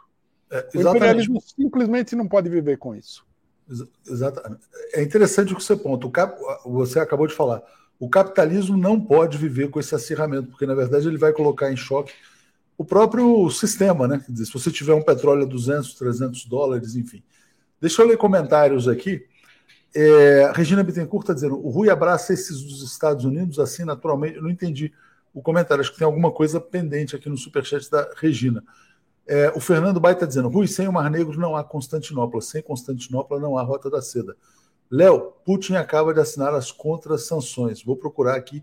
E o Raimundo Oliveira está nos apoiando. Manda um abraço aqui para o Raimundo Oliveira. Eu queria pegar essa, pegar essa pergunta da Eliana Mate, está dizendo, e esse cancelamento total da Rússia, mais as sanções que será muito difícil manter por longo, longo prazo. Não abre a suspeita de que haja um plano mais grave ainda por parte dos Estados Unidos e aliados em relação à Rússia? Bom, mais grave do que essas sanções, eu só consigo imaginar a guerra mesmo, que seria uma guerra nuclear, a terceira guerra mundial. E aí eu passo para você refletir, porque o Biden chegou a dizer, Rui, que, bom, se fosse para fazer algo além das sanções, seria a Terceira Guerra Mundial. Ele, ele, declarou isso efetivamente. Você acredita nessa possibilidade de um confronto militar? É possível. Não podemos excluir. A história da humanidade mostra que se você tem uma arma, você é capaz de usar, e os, os norte-americanos já até usaram essa arma. Né? Então, é, a guerra é uma, é uma possibilidade. Não, não diria que está colocado de imediato, mas é uma possibilidade. Ninguém deve eliminar essa possibilidade como cenário político possível, né? É, esse negócio do cancelamento, isso daí, isso aí precisaria de uma discussão muito profunda, que fica meio perdida no meio dos acontecimentos é, é um problema ideológico, né? um problema político ideológico que fica perdido no meio dos acontecimentos como sanções, etc. É, porque na verdade é um cancelamento econômico por meio das sanções e um cancelamento cultural, né? Tudo que é russo tem que ser banido, né? Um pouco Exatamente. isso. Exatamente. Mas o que eu acho que, é, que precisaria de uma discussão muito cuidadosa é o seguinte: esse cancelamento cultural dos russos, que assumiu características aberrantes, né? Por exemplo, cancelaram. Nós estamos aí, eu não, eu não vi a data, mas nós estamos aí em algum aniversário importante da 200 anos de Dostoiévski. Dostoiévski, 200 anos, exatamente. Bom, é uma, uma data importante, um escritor muito importante. É, principalmente no Ocidente, ele é muito importante. Nos outros países, fora da Rússia. É, tem um monte de cancelamento do, da discussão sobre o Dostoiévski. O que, que o Dostoiévski tem a ver com a guerra? Nada. A, a, absolutamente nada. Outras pessoas denunciaram que para eles poderem exercer sua profissão, havia um estilista russo, a pessoa precisava se declarar contra o Putin. Teve uma cantora da ópera de Nova York que foi demitida porque ela se recusou a fazer essa declaração. Exatamente. Que era a principal solista lá, enfim. Quer dizer, aqui nós estamos vendo a verdadeira face da, da chamada política identitária. Por quê? Tem, porque é a mesma coisa você coloca aí o, o, o cancelamento moral né, daquilo que, ao qual você se opõe. Então, por exemplo, é uma hipocrisia do imperialismo, mas eles falam assim: nós nos opomos aí ao, ao racismo. Então começa o cancelamento de todo mundo que é racista. Nós nos opomos aí ao machismo e tal. Só que isso daí não fica só nisso nesse momento extrapolou para uma coisa muito muito mais abrangente, muito mais é, problemática do é, que. É, é, cancelar a identidade de um país, né? Você é russo, é. você está cancelado, é mais ou menos isso. Está tá cancelado. Quer dizer, é um desdobramento dessa política. E a esquerda tem entrado de cabeça nessa política porque mordeu a isca de que essa política é a favor do negro, a favor da mulher, a favor do, do LGBT, etc. E, tal, e não tem nada a ver, não é isso. A verdade dessa política é o que nós estamos vendo agora, a Rússia. Né? Então, eles arrumaram um pretexto moral que eles sempre arrumam. Né? Não é que eles arrumaram agora. Ah, o Putin invadiu o país do outro, não pode invadir o país do outro, como se fosse uma coisa real esse tipo de colocação. Então, nós temos que cancelar o Putin. Mas veja bem, isso já apareceu numa escala menor com o Saddam Hussein, com a Síria, com o Iêmen, com o Iraque, com um monte de lugares do mundo. Agora está adquirindo um vulto que é uma coisa realmente assustadora, assustadora mesmo. Porque Você acha aqui... que a gente vai pegar o cúmulo de queimar, ah, de assistir, por exemplo, pessoas queimando livros de Dostoiévski nos ah, Estados Unidos, que, em alguns países, que, na Europa? Se a coisa se a coisa avançar, nós vamos ver isso daí. Aí vai lembrar o nazismo, né? É. E na verdade é isso daí é o, o fascismo propriamente dito, né? É uma, uma política de como é que se diz? Eu tenho dificuldade até de definir isso daí. É uma política moral assim de exclusão do, do outro, que é uma exclusão total, religiosa, como se você fosse assim um um pecador, um herege na época da Idade Média. Ou, ou alguém marcado como um judeu, né, por exemplo. Ou, mar, ou marcado como judeu, exatamente, a mesma coisa. Deixa só eu trazer... que, diga, só que no, nesse caso aqui, nós temos que levar em consideração o seguinte: é, essa propaganda é uma propaganda intensíssima no mundo inteiro contra os russos. Né, não é, não é nada nem parecido com a, o antissemitismo anterior, que existiu numa determinada época. Existe até hoje, né? Exatamente. Deixa eu ler uns comentários aqui, Rui. Eu até vou botar uma matéria aqui na tela, agradecendo aqui ao nosso telespectador que trouxe o nome da Ana Netrebko, que foi banida simplesmente por ser russa e se declarar, fazer essa declaração de repúdio ao Vladimir Putin. Né? Uma então, das maiores cantoras líricas da atualidade, uma das Exato. maiores, das mais importantes. Exatamente. Uh, então aqui o Aleph está dizendo que ela mora na Áustria, né? Tá lembrando aqui o Carlos Rezende perguntando, mesmo com a descoberta das falas deploráveis do deputado do MBL, mamãe falei, é, é correta a sua cassação, te passo para falar sobre isso já já. Cláudio dizendo que a Terceira Guerra Mundial leva à extinção da humanidade. Regina Monteiro, Léo, sua interação com o Rui faz deste um dos melhores programas da TV 247. Aprendo muito sempre com esse papo semanal. Agradeço muito aqui a Regina. Robinson fazendo uma piada aqui, dizendo que Bozo vai proibir todas as montanhas russas lá no Beto Carreiro, né? Ele gosta muito de ir para o Beto Carreiro. Rodrigo Leão, ah, o do Rodrigo Leão é bem interessante também. Fábio Silva está dizendo: em caso de vitória de Lula, como vê a existência dos BRICS? Vai sobreviver? Quais as chances de Brasil uh, de sanções ao Brasil se o Brasil mantiver relações com a Rússia? Né? É interessante, é uma pergunta muito boa se o Brasil vai conseguir manter uma relação independente da pressão estadunidense. Né? E também tem uma pergunta aqui do Rodrigo Leão: Colômbia tem eleições em maio, Petro lidera nos dois turnos com larga vantagem. Qual o impacto para o Brasil de uma vitória da esquerda na Colômbia? Não sei se você quer começar por isso da esquerda na Colômbia, ou enfim, da questão dos BRICS. O que, você acha, Rui? É, a questão dos BRICS é muito importante porque ela está relacionada, Brasil, Rússia, BRICS, está relacionado com isso que a gente falou. Tá, está virando crime você se relacionar com a Rússia. É um país proscrito nesse momento. É como se eles fossem a Alemanha nazista depois que ela foi derrotada na guerra, né? Porque enquanto a Alemanha nazista existia, a não ser no período da guerra propriamente dito, não tinha essa ideia de que ela estava proscrita. É, é uma coisa complicada, né? E se o, Bra o Brasil, por exemplo, os BRICS, os BRICS, vai continuar? O imperialismo vai permitir, vai ameaçar todo mundo, vai é, atacar o país, você vai ser culpado por associação. Se você não fizer a política do imperialismo, que é condenar os russos, você vai vai ser punido também, etc. e tal, como está acontecendo com muita gente aí da Rússia e como ameaçaram a China. É um problema isso daí, para o, é um problema para todo mundo e para o imperialismo também, porque eles vão ter que estabelecer uma ditadura mundial muito forte, né? É interessante falar dos BRICS, Rui. Eu, lembrei dessa matéria que a gente publicou. Uh, logo no fim do governo Trump, o último, um dos últimos tweets do Mike Pompeo, que era o chefe do Departamento de Estado, antecessor do Anthony Blinken, ele falou o seguinte: olha, ele mandou um agradecimento ao Bolsonaro, em que ele dizia assim: olha, graças ao Bolsonaro no Brasil e ao MOD na China, conseguimos quebrar as pernas dos BRICS, afastamos o B, o Brasil e o I, ficaram só o R e o C. Ou seja, a destruição dos BRICS é um projeto que parece ser estratégico né, dos Estados Unidos. É, porque pode se desenvolver como um bloco econômico mais estreito, né? Mais, com relações mais estreitas. A gente precisaria ver como é que isso aí vai se desenvolver. A gente vê que há um conjunto de questões que estão em aberto, né? Agora, se o imperialismo levar isso daí às últimas consequências, a ferro e fogo, nós vamos ter uma situação em que é, é até imprevisível uma série de consequências, mas o, a chamada globalização entraria em colapso.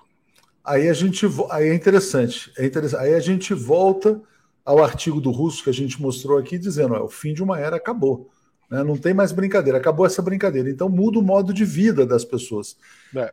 E se a globalização entra em colapso, Rui, aí é interessante também tocar nesse ponto pegando uma frase que você mencionou, o capitalismo entra em colapso. Por quê? Porque a globalização foi um projeto das grandes corporações para expandir os seus mercados. Né? Então, essa onda de abertura toda, e, a, e, na verdade os Estados Unidos não imaginavam que esse jogo seria vencido pela China, do ponto de vista da competição. A China foi reconhecida como economia de mercado, e quando isso aconteceu, tem um discurso clássico do Bill Clinton, em que ele fala que é, agora a China vai aderir aos nossos valores, etc. E tal. Eles achavam que iam engolir a China, é, transformando a China numa economia de mercado, e está acontecendo o contrário. Como é que vai ser o capitalismo se a globalização implodir, Rui? É, a, isso levaria a um, um agravamento muito grande da crise capitalista, não há dúvida nenhuma. Né? Não acho que o capitalismo vai entrar em colapso por medidas A, B ou C, né? A única maneira do capitalismo entrar em colapso é que é a vitória da revolução, né? da revolução popular, da revolução dos trabalhadores. o que eu acho que pode acontecer do ponto de vista imediato é que várias economias acabem se retraindo, né? recuando da política é, de internacionalização. Né? O Brasil, por exemplo, tem sofrido horrores com essa política de globalização.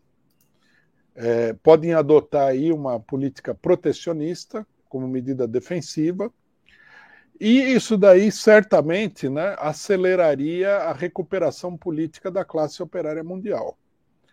Essa tendência está presente em todos os lugares. Nos Estados Unidos, por exemplo, o Trump é uma manifestação dessa tendência. O, o Biden chegou a elaborar um programa gigantesco de investimento né, na economia, depois a burguesia a própria burguesia norte-americana, a burguesia imperialista financeira, vetou a proposta dele, né?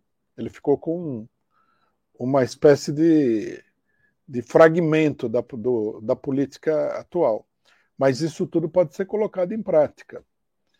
É, até porque, né? Essa política, como é que se diz? Essa política de globalização, a política neoliberal, que são duas coisas que andam juntas estão provocando uma crise muito grande em vários países do mundo. Né? Na Europa, em todos os países, a oposição aos governos se apoia na oposição à política neoliberal e globalista. Né? A extrema-direita mundial, essa extrema-direita tipo Trump, não essa miliciana que a gente viu lá no, na Ucrânia, né? ela um dos grandes pontos do discurso dela é contra o globalismo, né? Que eles não identificam, né? Eu, eu, a gente discutiu aí com, com gente de direita, eles falam no globalismo. Eles eles tendem a identificar quando a gente fala imperialismo ao globalismo. Né? Num certo sentido, há uma, há uma relação, mas não é a mesma coisa, né? É exatamente a mesma coisa.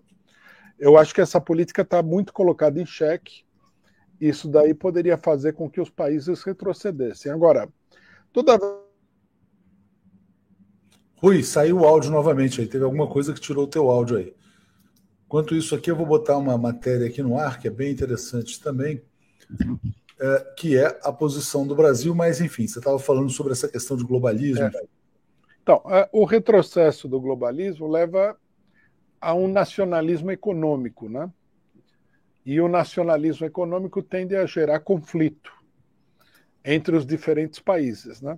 Agora, é um cenário muito vasto para a gente poder estabelecer uma, uma especulação assim confiável sobre esse cenário. Né?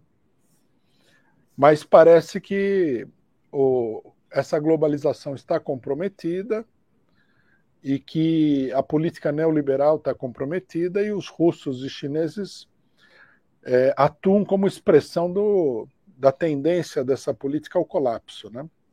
Os russos não conseguem mais viver com isso daí. Eles precisam, é, digamos assim, se fechar um pouco em si mesmo para poder sobreviver. Isso é mais ou menos é óbvio, né? Exatamente. Bom, lembra aqui os artigos, uh, os comentários aqui. Uh, Marcos mandou o seguinte: ó. Estados Unidos levam para a Ucrânia terroristas da Al-Nusra, mercenários Blackwater e até traficantes mexicanos. Globo News chama tal escória de voluntários, né? É uma escória mesmo. Pois é, Jorge sugerindo um programa com Rui Elias Jabor, uh, Jabur e Lejane Miran. É, e o Robinson perguntando se você ouviu ou soube, se pode falar, do forte discurso de Vladimir Putin contra nova ordem mundial. Não sei se você viu isso. Também tinha uma pergunta sobre a questão da Colômbia, e eu também estou colocando aqui na tela, Rui, ah. é, a posição brasileira. Né? O chanceler Carlos França falou: o Brasil não tomará partido e disse o seguinte também. A frase dele: temos uma posição de equilíbrio, não uma posição de indiferença, mas sim de imparcialidade. Né? Queria te perguntar também como é que você está vendo a maneira como o Brasil está navegando aí nesse mar turbulento. É, eu acho que a gente já discutiu um pouco isso aí a semana passada, né? A impressão que eu tenho, na falta de maiores dados, é que essa política ela segue a política, segue os interesses da burguesia brasileira, né? Não quer, não quer meter a mão nessa cumbuca. Exatamente. E, e, eu acho perfeitamente natural. Por que, que eles teriam se envolver aí? Eles só têm a perder com isso. O Brasil, é, mal ou bem, né, é uma economia grande em termos mundiais. Não pode se, se acoplar a aventuras do imperialismo contra países igualmente grandes como a Rússia, a China e tal. Isso aí pode ter um preço muito grande a ser pago aí. Então, eu não acho que é uma posição do Bolsonaro, não. Tem muita gente que fala, não, o Bolsonaro apoia o Putin. Não, eu não vi isso daí. O governo brasileiro atua em função dos seus, do seu padrão tradicional, né, de neutralidade e da, como é que se diz? E da política que tem, tem sido seguida pelo Itamaraty em todas as situações, né? Eu não vejo isso daí. Colômbia, né? Colômbia vamos ter que esperar a eleição para ver o que vai acontecer, né? Nós temos tido aí uma. Um, nós estamos atravessando um período em que há uma flutuação na questão do golpe de Estado latino-americano. Né? Eu considero que é uma flutuação. Tem gente que considera que é a recuperação do paraíso perdido. Né? É... Com a vitória da esquerda, porque a política neoliberal é uma política muito difícil de você processar por, pela via eleitoral, né? Então vê que no Peru ganhou um candidato esquerdista meio esquisito, mas ganhou. É, na Argentina ganhou o peronista também com um candidato muito direitista, México, é, Honduras e tudo mais. Tem gente que fala isso aí é, é, a reversão do golpe de Estado, a volta da democracia, a esquerda volta ao poder, etc. E tal. Acho que não. Né? Eu, no Peru, todos esses, esses governos de esquerda, sem nenhuma exceção, estão atravessando aí uma crise muito grande. Né? E a, a, é, é, evidente a, que o imperialismo quer fazer com que voltem os governos neoliberais. Né? O ponto importante na análise disso daí não é, o, não é a Colômbia, não é Honduras, não é nada, é o Chile. Né? onde ganhou uma esquerda, entre aspas, e essa esquerda é muito pró-imperialista. Né? Parece que isso daí é um laboratório, é um, é um ensaio para a, a nova política para a, a, América Latina. Uma esquerda é, bem comportada do ponto de vista do imperialismo, uma direita é, organizada para tomar conta do país, a esquerda entra lá, faz a política da direita, porque ela é uma esquerda bem comportada, e depois vem a direita e fica dois, três mandatos. Aí, quando a situação flutua para a esquerda, põe a esquerda bem comportada e tal. Eu acho que eles estão procurando atingir isso daí. Não acho que seja viável esse plano, porque é, nesse momento parece viável porque não, não está acontecendo muita coisa no continente, né? Mas é, acontecimentos como do, Chile, do próprio Chile, né, que acabaram com a direita chilena por um período, eles tendem a acontecer em toda a América Latina. Quer dizer, violentas erupções das massas no cenário político. Ok, deixa eu ler o um comentário aqui, interessante, Rui. Uh, aqui, ó. RT divulgou o vídeo do Biden já em 97 falando que uma possível expansão da OTAN na União Europeia causaria uma reação da Rússia. Ele sabia que estava botando a mão no vespeiro. É, posso até colocar esse vídeo aqui, se as pessoas quiserem. A gente publicou essa matéria hoje aqui. Vou botar em inglês e pedir a compreensão do pessoal. É bem curto aqui. Acho que vale a pena. São 43 segundos do Biden jovem falando sobre o risco de expansão da OTAN. Mais jovem, né? É, o Biden mais jovem, exatamente. Então, vou botar aqui. É, tá aqui a fala dele, deixa eu só botar aqui, voltar e. Putin's latest attack on Ukraine was premeditated and totally unprovoked. I think the one place where the greatest consternation would be caused in the short term for admission, having nothing to do with the merit and preparedness of the country to come in, would be to admit the Baltic states now in terms of NATO Russian, US Russian relations. And if there was ever anything that was going to tip the balance, were it to be tipped in terms of a vigorous and hostile reaction, I don't mean military, in Russia, it would be that. Mas ele não esperava que fosse uma reação militar, né? Pois é, exatamente. Mas enfim, quer dizer, todo mundo sabia, né? Então essa questão. Quando algumas pessoas falam assim, quer dizer, é, e eu vejo que tem reação no chat aqui também, Rui. Ah, a guerra provocada pela OTAN, né? É porque as pessoas às vezes não querem ir às raízes mais profundas do conflito, né? E a Rússia fez os alertas e fez, e, te, e fez a tentativa de negociação diplomática. Mas eu queria voltar para o Brasil, a gente mostrou a coisa é, lá de. A Não, só um comentário. Não é só o problema da história da crise. As pessoas veem a política de um ponto de vista moral. Né? E a política não é uma coisa moral. A política tem suas próprias necessidades. Né? Você, por exemplo, invocar um preceito moral para definir uma questão política é a mesma coisa que invocar um preceito moral na hora que você vai serrar um pedaço de madeira. Não tem a ver com a situação. Para serrar um pedaço de madeira, você precisa de uma serra. E na política, você tem que julgar tudo de um ponto de vista né, das questões políticas envolvidas. Então, o pessoal fala assim: ah, a Rússia invadiu. Tudo bem. Eles estão é, passando por cima de um preceito legal que ninguém respeita internacionalmente. Em grande medida é uma farsa isso daí. Mas o problema não é esse. O problema é qual é o conflito. Por que, que as duas pessoas estão brigando? Primeiro, quem está brigando com quem? Não é a Rússia com a Ucrânia. A Rússia está brigando com os Estados Unidos. Acima de tudo. É um conflito entre a Rússia e os Estados Unidos. Precisa entender isso daí. Não é porque os Estados Unidos usou a Ucrânia que a briga mudou de caráter. Né? E os russos tiveram que intervir na Ucrânia porque o problema estava se colocando aí.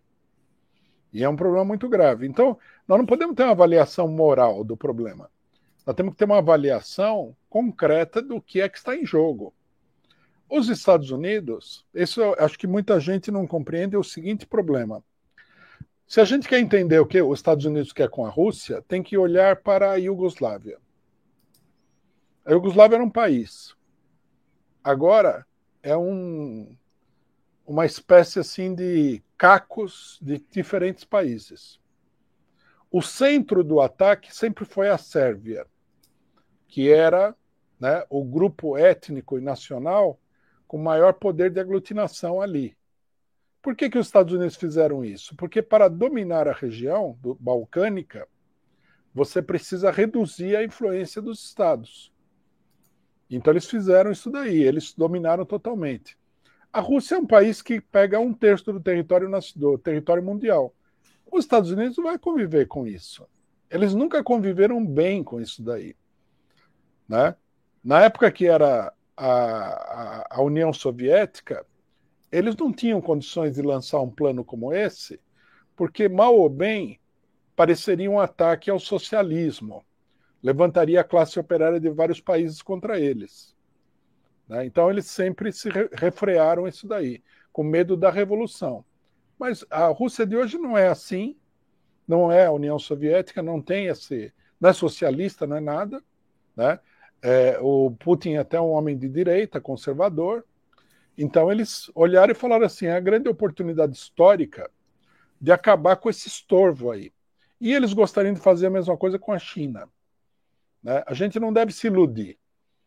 É, é uma necessidade da política internacional do imperialismo. Então, esse é o conflito. Né? Não é só a história. Tudo bem, a história é favorável aos russos. Se você contar a história corretamente, são os russos. Mas é um problema que envolve questões políticas de grande vulto. Né? A moralidade não, a moralidade é boa para você discutir numa igreja.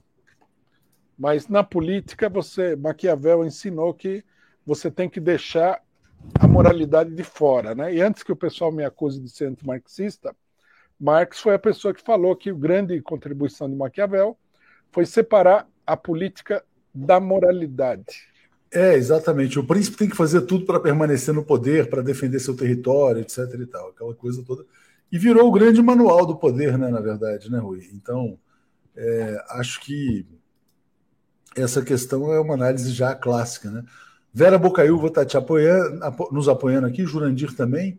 a M70. Os Estados Unidos podem também tentar dividir o Brasil um dia, né? A gente já falou sobre esse receio aqui em lives anteriores, né, Rui? Se você quiser falar a respeito disso. Ah, não. País grande é um problema para o imperialismo. Exatamente. Até porque é muito recurso, né? Muito recurso para ser espoliado, etc. e tal. E aí, Rui, eu queria te botar um artigo que gerou muita polêmica essa semana, que foi um artigo do Luiz Nassif, eu não sei se você viu, não, ele não dizendo haverá um golpe dos militares nas eleições brasileiras. Né? Os militares já armaram o golpe, já vai ser dado tal. Ele já dá quase como fato consumado, usando como pretexto a nova ordem mundial, que é a ordem que vem com a guerra da Ucrânia. É, a gente falou sobre isso semana passada também. Você falava de que o jogo vai ser mais pesado, isso vai afetar o Brasil, mas queria te perguntar se você vê risco ao próprio processo eleitoral também. É possível. Eu não li a matéria, né? Vou ler, interessante. Ver quais são as informações, os argumentos. Acho um pouco complexo essa alternativa nesse momento, né? Precisaria ser preparada. Não sei se, eles, se há tempo para preparar essa alternativa, teria que ver. Mas é uma ameaça sempre presente. O, o regime político brasileiro foi desestabilizado completamente. Ele é um regime político em dissolução, precisa encontrar uma, uma via de saída para o problema que está colocado, foi colocado pelo golpe de 2016, né? É, o que o Nassif escreve é assim, olha, e aí até se conecta com aquele artigo lá do jornalista, do editor do Valdai lá. O mundo que conhecemos acabou, o que vem pela frente é uma incógnita total. É o que está na raiz de todos os fenômenos políticos atuais: golpes de Estado, guerras, avanço da ultradireita, intolerância. Todos têm uma fonte comum: a crise da velha ordem do pós-guerra, que garantia um mínimo de regras para administração de conflitos. É interessante isso que ele coloca, porque no pós-guerra né, você teve um ciclo de acumulação que, em geral, né, trazia uma prosperidade, a prosperidade garantia essa. atenuava os conflitos. Quando agora você tem um sistema que é incapaz de gerar prosperidade e os conflitos emergem, é, os pactos vão se dissolvendo, né? E aí você vai vendo a extrema-direita surgir no mundo inteiro. O, o Nassif não chegou a colocar nesses termos, eu não estou colocando palavras na boca dele, mas de fato, se você pegar depois da Segunda Guerra Mundial, você teve 30 anos gloriosos. E aí foi o florescimento da democracia, nova ordem, etc. O Brasil cresceu muito. O Brasil cresceu muito, mesmo sob ditadura. Aí você tem, é, bom, colapso da União Soviética em 1991, etc. e tal, dissolução, é, a hiperpotência americana. E o que o Fyodor Lyukhanov, que a gente mostrou o artigo, argumenta, dizendo a ordem que está chegando ao fim é essa do pós-dissolução da União Soviética. É interessante, Rui, trazer esses pontos, porque a gente fez uma live aqui quando teve o acordo Rússia-China, né? É, e o Celso Amorim chegou a dizer: é o fato mais importante desde a dissolução da União Soviética. Talvez esse acordo Rússia-China tenha sido até, na visão dos russos, né, uma preparação para essa nova ordem. Né? Então é que o mundo mudou, a gente está, acho que isso aí é inquestionável, né? E que não vai e não vai e não vai voltar. Vou usar uma palavra, uma expressão que é meio é, chula aqui, mas foi um amigo meu do mercado financeiro, e amigo até conhecido, que é o Eduardo Moreira, vem aqui, faz lives conosco. Ele falou: meu irmão, seguinte, está tudo cagado, isso aí não vai dar para descagar, não. É mais ou menos isso. Que é uma linguagem típica de mercado, né? Então eu acho que é um pouco por aí. Passo para você. É, eu acho que, voltar ao ponto das eleições, se quiser também. É, duas conclusões que são fundamentais, está relacionado com a eleição é, é o seguinte: primeiro, a situação, a crise, ela avançou para um novo patamar, não vai voltar atrás e a tendência é piorar. Né? E com relação ao problema das eleições e do golpe, é difícil prever o que vai acontecer no curto prazo, mas uma coisa é certa: o que os norte-americanos precisam na América Latina é disciplinar todos os países a sua política internacional. Isso está muito claro. Né? Eles vão fazer isso. Eles já, eles já vinham fazendo isso. O golpe de 2016, o golpe na, em Honduras, o golpe no Paraguai, o, é, o golpe na Bolívia, tudo isso daí era uma tentativa de disciplinar né, o, o continente e a política externa norte-americana, não a política interna. Não é só o problema da economia, embora isso seja parte da questão. E agora está claro por que, que eles necessitam disso. O enfrentamento com os russos necessita que a sua casa esteja em ordem. Né? Uma das coisas essenciais na guerra é que você não tenha conflito interno. Para poder lutar contra o inimigo exterior, você não pode estar lutando contra o inimigo interior. Então, mas eles têm recursos para manter várias guerras paralelas e simultâneas? Por exemplo, para dar um golpe no Brasil, um golpe na Argentina, fazer guerra na Ucrânia, mandar arma para não sei aonde, provocar eh, a China com Taiwan? Será não, que dá eles... para fazer várias coisas ao mesmo tempo? Eles têm, eles têm condição de fazer várias coisas ao mesmo tempo. Eles têm uma estrutura que foi montada depois da Segunda Guerra Mundial, que permitiu que os Estados Unidos desse golpe de Estado na maioria dos países do mundo, do, ter, do chamado Terceiro Mundo na época, né? os países capitalistas atrasados. Eles deram muitos golpes e, e agiam simultaneamente. Nós temos que lembrar que não se trata só dos Estados Unidos. A Inglaterra participa, a França participa, a Alemanha participa, o Japão participa. Então, é bem possível que eles. A dificuldade não está na estrutura, na capacidade de ação. A dificuldade está na situação política de cada lugar, né? Que tipo de resistência você vai encontrar a esse disciplinamento das nações à política norte-americana?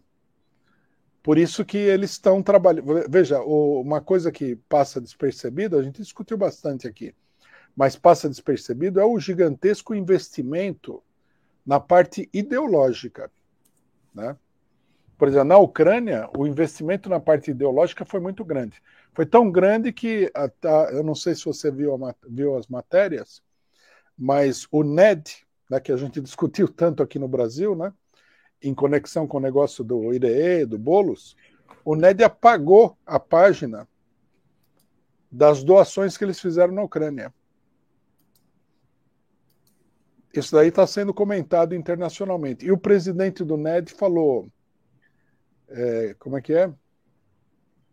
Ele, ele foi, participou de um comício a favor da Ucrânia, né? E ele lançou a palavra de ordem, não sei como é que é, é longa vida à Ucrânia, alguma coisa assim, que é o, o grito de guerra da extrema-direita ucraniana. Quer dizer, o investimento é muito grande na parte ideológica. Por quê? Porque você precisa controlar, não pode você dar um golpe, e aí como é que fica? Quem que vai apoiar esse golpe? Como é que vai ser apoiado? Por isso que tem toda essa toda essa questão ideológica no ar, né? Identitarismo, financiamento de movimentos A, B e C, precisa neutralizar a oposição a esse disciplinamento na América Latina. É, tem que ver se eles vão ter condições de fazer várias coisas paralelas, mas André Azevedo está me dizendo, Léo, vamos nos lembrar que em 2013, 14, 2016, várias e várias nações sofreram os mesmos golpes ao mesmo tempo, caíram em tudo, envolveram o povo, dividiram países fortes, inclusive o Brasil, exatamente. O Brasil foi dividido por essas guerras híbridas, eles fizeram para a Primavera Árabe, eles foram fazendo um strike no mundo, né? E conseguiram, né? Isso é uma questão uh, importante. É, a Débora está nos apoiando, Irani Amorim também, e o Marcos Mag está dizendo: uma tentativa de dividir o Brasil pode ser a causa da passividade da Dilma perante o golpe. Estados Unidos fariam isso no âmbito da Operação Brother Sam. Eu acho que a Dilma não tinha condições de resistir naquele momento, né? mas não acho que ela tenha sido passiva propriamente, mas não sei o que você acha. Se ela não, teria, não teria sido possível resistir? Teria sido se o PT tivesse um, uma, uma concepção política diferente. Eu não estava preparado para isso. Bom, tinha, parte, do... tinha uma parte que queria o golpe, inclusive, para antecipar eleições, né, Você é, já falou isso aqui. Uma parte que queria o golpe tudo. Não, não, eles não conseguiram perceber, a não ser depois do golpe, o que é que estava em jogo. Eles olharam de uma maneira muito provinciana tudo. É uma, uma luta política provinciana. Não perceberam, não, é, até com essa ideia né, da esquerda bem pensante de que não pode falar em teoria da conspiração, não perceberam a presença né, do maior conspirador mundial, que é justamente o imperialismo, né, até que fosse tarde demais. Mas dava para resistir se o PT fosse um partido diferente, tivesse outra mentalidade. Acho que nesse sentido até o PT evoluiu, não evoluiu totalmente, mas evoluiu até certo ponto, né? A Nicole está perguntando por que, que o Lula não chamou o Rui para vice. Uh, vamos falar um pouco do quadro local, só para fechar aqui, Rui. A gente já está aqui há uma hora e quarenta falando de Ucrânia. É a questão do Geraldo Alckmin, né? Ia para o PSB, não foi, estão dizendo que vai. Enfim, aparentemente é o vice consagrado. Uh, você avalia que ele vai para o PSB, para um outro partido? Qual que é a sua leitura? E se vai ser de fato vice, né? Eu gostaria de participar dessas negociações para saber exatamente o que está acontecendo, né? Quando você está participando do negócio, você entende melhor o que está acontecendo. Eu tenho a ideia, né, desde o começo, de que o PSB não quer saber da candidatura do Lula, que tudo isso daí é um, é um jogo de proscra, Aliás, isso aí que você está falando tem uma questão, Rui, que eu acho interessantíssima, que é o seguinte: muito estranho. Folha, Estado, Globo, Valor Econômico, todos esses jornais deram Alckmin se filia ao PSB para serviço de Lula e o Alckmin negando. Achei muito estranho a imprensa noticiar, porque dava tempo de fechar. O tweet que o Alckmin fez negando foi por volta de cinco horas. Talvez, pode ser conspiratório isso que eu vou falar. Talvez tivesse um plano aí de ficar enrolando o Lula com esse papo de PSB. E aí o Alckmin pode ter se dado conta de que isso tudo era uma grande embromação, pode ter pulado fora do barco do PSB. E a mídia está não, ele vai para o PSB mesmo, acredite que é o PSB. Eu achei tão estranho, né? Então, é talvez o PSB esteja fora da aliança com o Lula, embromando, embromando, embromando. embromando. E, Eu acho enfim. que todo mundo está embromando o Lula. Eu acho que o pessoal tem a conclusão de que o Lula não vai ganhar a eleição. Mas o Alckmin aparentemente não. O Alckmin aparentemente quer ser vice. É, quer o Alckmin, aí é que está, né? Que acontece muito na política. É, o conflito entre o interesse real, socialmente real, de grupos mais estáveis, e o interesse volátil de outros grupos que estão aí para cumprir qualquer tipo de papel, é, desempenhar qualquer tipo de papel, né? Então, o Alckmin, eu acho que a grande preocupação dele não é com a candidatura do Lula em geral. A preocupação dele é com o Estado de São Paulo. A aliança dele é com o Haddad. E a, a para, digamos assim, para consolidar essa aliança, ele precisaria ser vice do Lula. E ele não está conseguindo direito se situar nesse negócio. Eu acho que ele tem interesse. Curiosamente, acho que o Alckmin é das pessoas que mais gostariam que o negócio andasse para frente. Enquanto que outros setores, que são bem mais fracos do que o Alckmin, eles já são atraídos para uma política mais geral, né? que é a política geral da burguesia do imperialismo e que visa sabotar a candidatura do Lula. É o caso do PSB. Porque o PSB não. O PSB é um partido é, menor, né, com posições políticas bem menores. Em São Paulo, eles têm um grupo deles, eles querem ser candidato, mas não, o negócio não vai para frente, né, não conseguiram se situar e tudo mais. Então, PSB, PSOL, PCdoB, etc., esses partidos, na minha opinião, estão muito polarizados pela política anti-Lula da burguesia. E o Alckmin, curiosamente, está menos polarizado. Nesse momento, ele seria um aliado mais confiável do PT do que os outros. Mais para frente é outra história, mas nesse momento aqui eu acho que ele está trabalhando para viabilizar a aliança. É, e é interessante, talvez com esse interesse local em São Paulo bastante sólido, né? A Melânia dizendo, Léo, se separar o Nordeste, vão mandar fotos lindas de uma pessoa de comida só para te sacanear. Tá dizendo, não, peraí. É, bom, separar o Brasil vai ser uma coisa complicada, né? É, que, aliás, é uma coisa curiosa, né? Você estava, até para a gente fechar aqui, você está dando aquele curso de história do Brasil, é, e o Brasil, curiosa, a gente fica vendo essa guerra, né? Ucrânia, Rússia, países que têm raízes comuns, a construção da identidade nacional é uma coisa fantástica, né? da idade, a identidade do Brasil, porque esse país ter ficado uh, unido assim com esse território é uma coisa quase que milagrosa, né? Quase milagrosa. Você vê que é curioso, né? O que leva a gente a ficar desconfiado. Eu, eu não tenho receio do problema da conspiração, porque eu, eu tenho a mais completa convicção de que o que não falta no mundo é conspiração. Então, toda vez que eu vejo uma uma coincidência, eu fico pensando É, até porque coincidência em si é uma coisa meio irracional, né? Tem que ter um fundo por detrás. Mas veja bem, é, a crise toda da história do Brasil começou com o negócio dos bandeirantes. E qual é, a, qual é a importância dos bandeirantes na história do Brasil? Foram eles que fizeram com que o Brasil fosse do tamanho que é hoje, que é a maior conquista nacional. Teve gente que na, no debate veio falar o seguinte: não, não tem importância se o país é grande ou pequeno. Oh, faz favor. Veja, veja a diferença do que aconteceu com a Iugoslávia e a Rússia. País grande é um país poderoso, queira ou não queira. Né? O Brasil é importante, sobretudo por causa do tamanho dele. Ele conseguiu o seu desenvolvimento por causa do tamanho. E aí, curiosamente, o alvo da política identitária na história nacional foram os bandeirantes, uma coisa que vem vem caminhando há muito tempo, né? Então, isso daí faz a gente pensar, né? Mas, de fato, né, o grande patrimônio da nação brasileira é a sua unidade nacional, que é uma coisa, é uma grande conquista, é muito importante, mas é uma coisa ainda relativamente, é, se não frágil, não vou dizer que é frágil, mas é vulnerável. Né? ela é vulnerável. Você vê a Amazônia, por exemplo. Toda vez que eu penso na situação da Amazônia, eu penso: o Brasil não tem um controle real, o Estado Nacional Brasileiro não tem um controle real da Amazônia. Né? Isso daí poderia levar aí a, uma, a, um, des, a um desmembramento do país. É uma coisa muito grave. Os militares brasileiros que falam tanto em patriotismo nunca investiram nesse problema efetivamente. Né? Exatamente.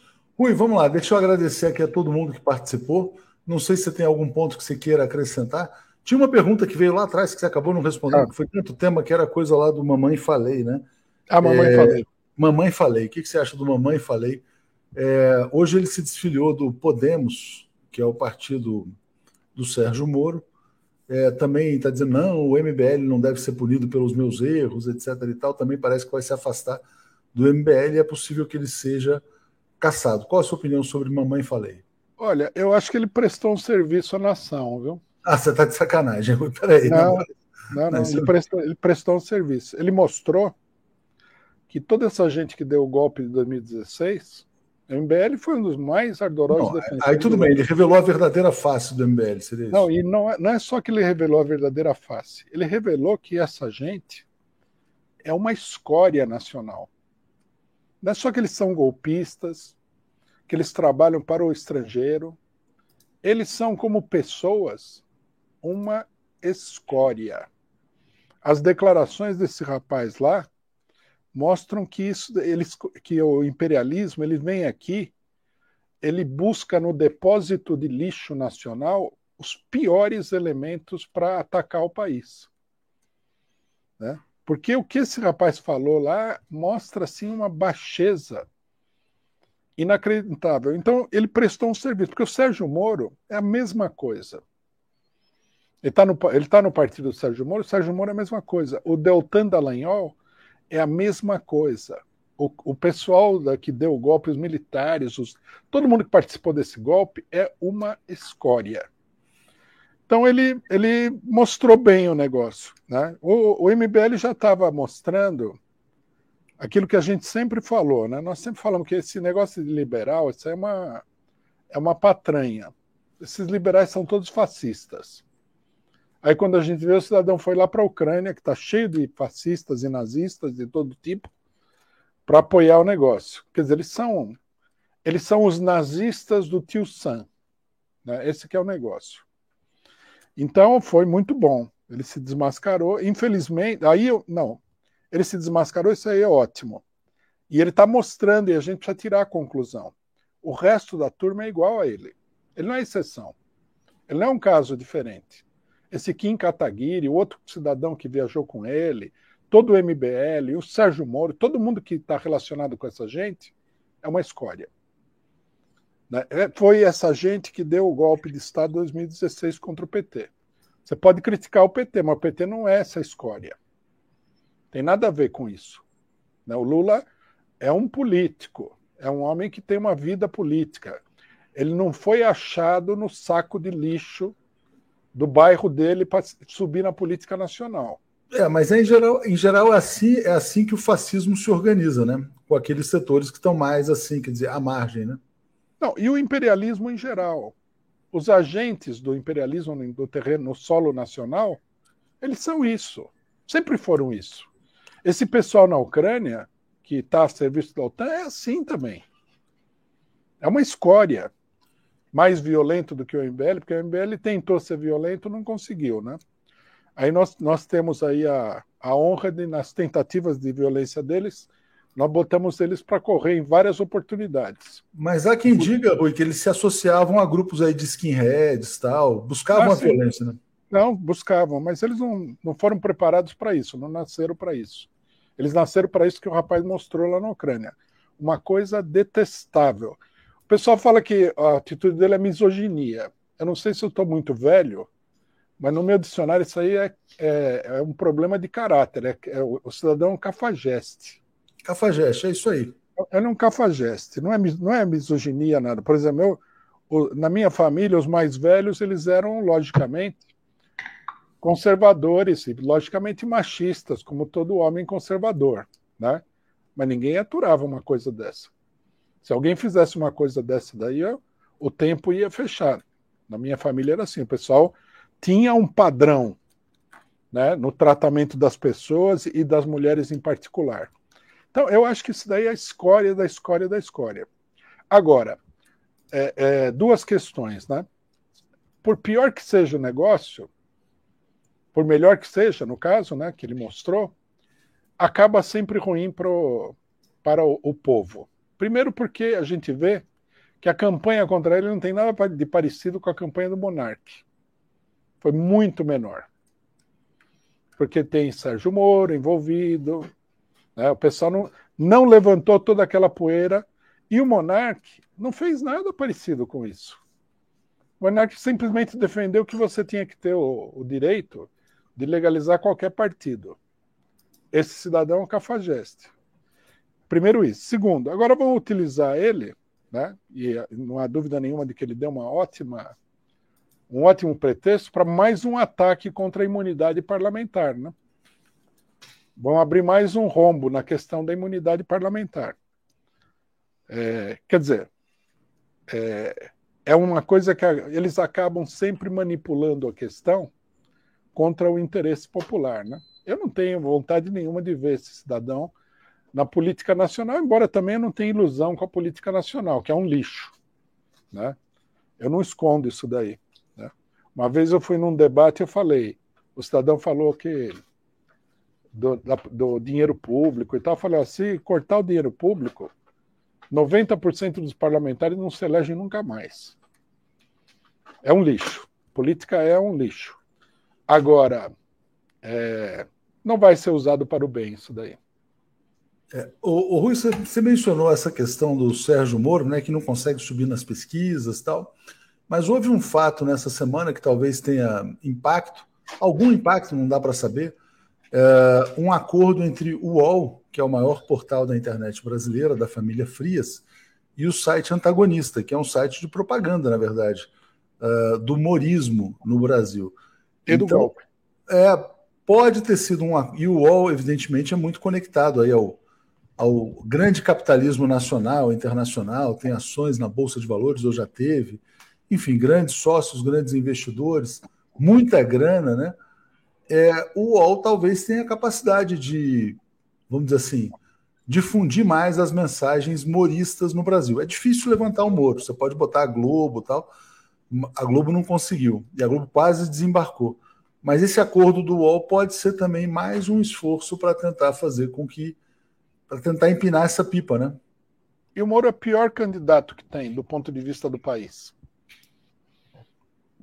Porque ele é esse lixo. É uma. É uma é um, é um caso de meretrício político total. Ele foi contratado para atacar o Brasil. Pegaram lá um, um carreirista provinciano, totalmente ignorante? Desde a primeira vez que eu vi esse cidadão, eu falei no, na, no, nos programas que eu faço no sábado, falei: esse cidadão é uma das pessoas mais ignorantes que eu já vi na minha vida. Depois ele apareceu lá falando um monte de bobagem, né? Ele é totalmente ignorante. Pegaram esse cidadão aí, um provinciano ignorante, sem nenhum tipo de escrúpulos, para atacar o Brasil. É importante de, é, mostrar isso, porque não é que existe um movimento. Eles, eles são eles são coletores de lixo. Eles coletam lixo nacional para atacar o país, para destruir o país. Né? A Dilma Rousseff, eu, eu sempre tive muita crítica do governo da Dilma. Nós criticamos muito o governo da Dilma. Agora, perto dessas pessoas, a Dilma é uma pessoa superior. Aí foram derrubar, e a esquerda apoiou isso daí. Teve uma parte da esquerda que apoiou esse movimento, como está apoiando agora o movimento do imperialismo contra a Rússia, que é outro lixo. Esse, esse Zelensky esse é um lixo igual esse cidadão aí. O Zelensky. O, o, o ministro do interior do Zelensky é ligado aos grupos nazistas. O pessoal está fazendo campanha por esse governo aí em nome de que ah, os russos são maus, né? Eles ocuparam a Ucrânia. Eu vi uma matéria, acho que vi no, não sei se foi no 2, acho que não foi no 247, acho que foi na Folha de São Paulo, onde o cidadão falava o seguinte, que o Brasil é um país russo, né? Autoritário, papapá, conversa mole, que russo que é? Não tem autoritarismo pior do que o do, dos norte-americanos. O imperialismo norte-americano tem uma, uma conta de sangue no mundo que eles não, não tem ninguém que, que, que bata eles, nem mesmo Hitler. É uma coisa monstruosa. E a esquerda, bom, eu acho que essa esquerda vai desaparecer no final das contas, né? E o caso desse rapaz aí é sintomático. Veja que o, tinha gente no pessoal aí que era muito amigo desse pessoal, né?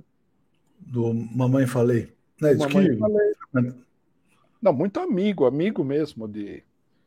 E aí eu, eu, faz, fica a pergunta: que, que partido de esquerda tem esse tipo de amigo? É, é, eu avalio que assim, quer dizer, mamãe falei que esses caras jamais podem ser legitimados. Bom, Cláudio Alves está dizendo que mamãe falei foi, fez foi cafetinagem. Uh, Marcos Mag também está dizendo assim, ó, identitários de ONGs têm horror aos bandeirantes. Ui, super live hoje aqui, fizemos aqui duas horas de conversa, queria te agradecer bastante, acho que foi uma conversa bastante produtiva. Peço apoio a todos aqui que sejam assinantes, brasil247.com.br apoio, sejam membros. E a tua programação, você está fazendo a live semanal sábado à tarde, 5 horas, 4 ou 5 horas? É, hoje eu tenho, daqui meia hora eu vou fazer a, uma, uma, um programa internacional, né? Tá, agora está acumulando com esse que é muito internacional por causa da Rússia, né? Mas era para ter um contraste. E no sábado, às, 14, às 16 horas, eu tenho esse programa que está, ultimamente, tem durado de 3 a 4 horas. Eu saio do programa assim, é não consigo nem encontrar o caminho de casa. É isso aí. Rui, obrigado a você, obrigado a todo mundo que assistiu. Eu que agradeço. E até a próxima. Valeu.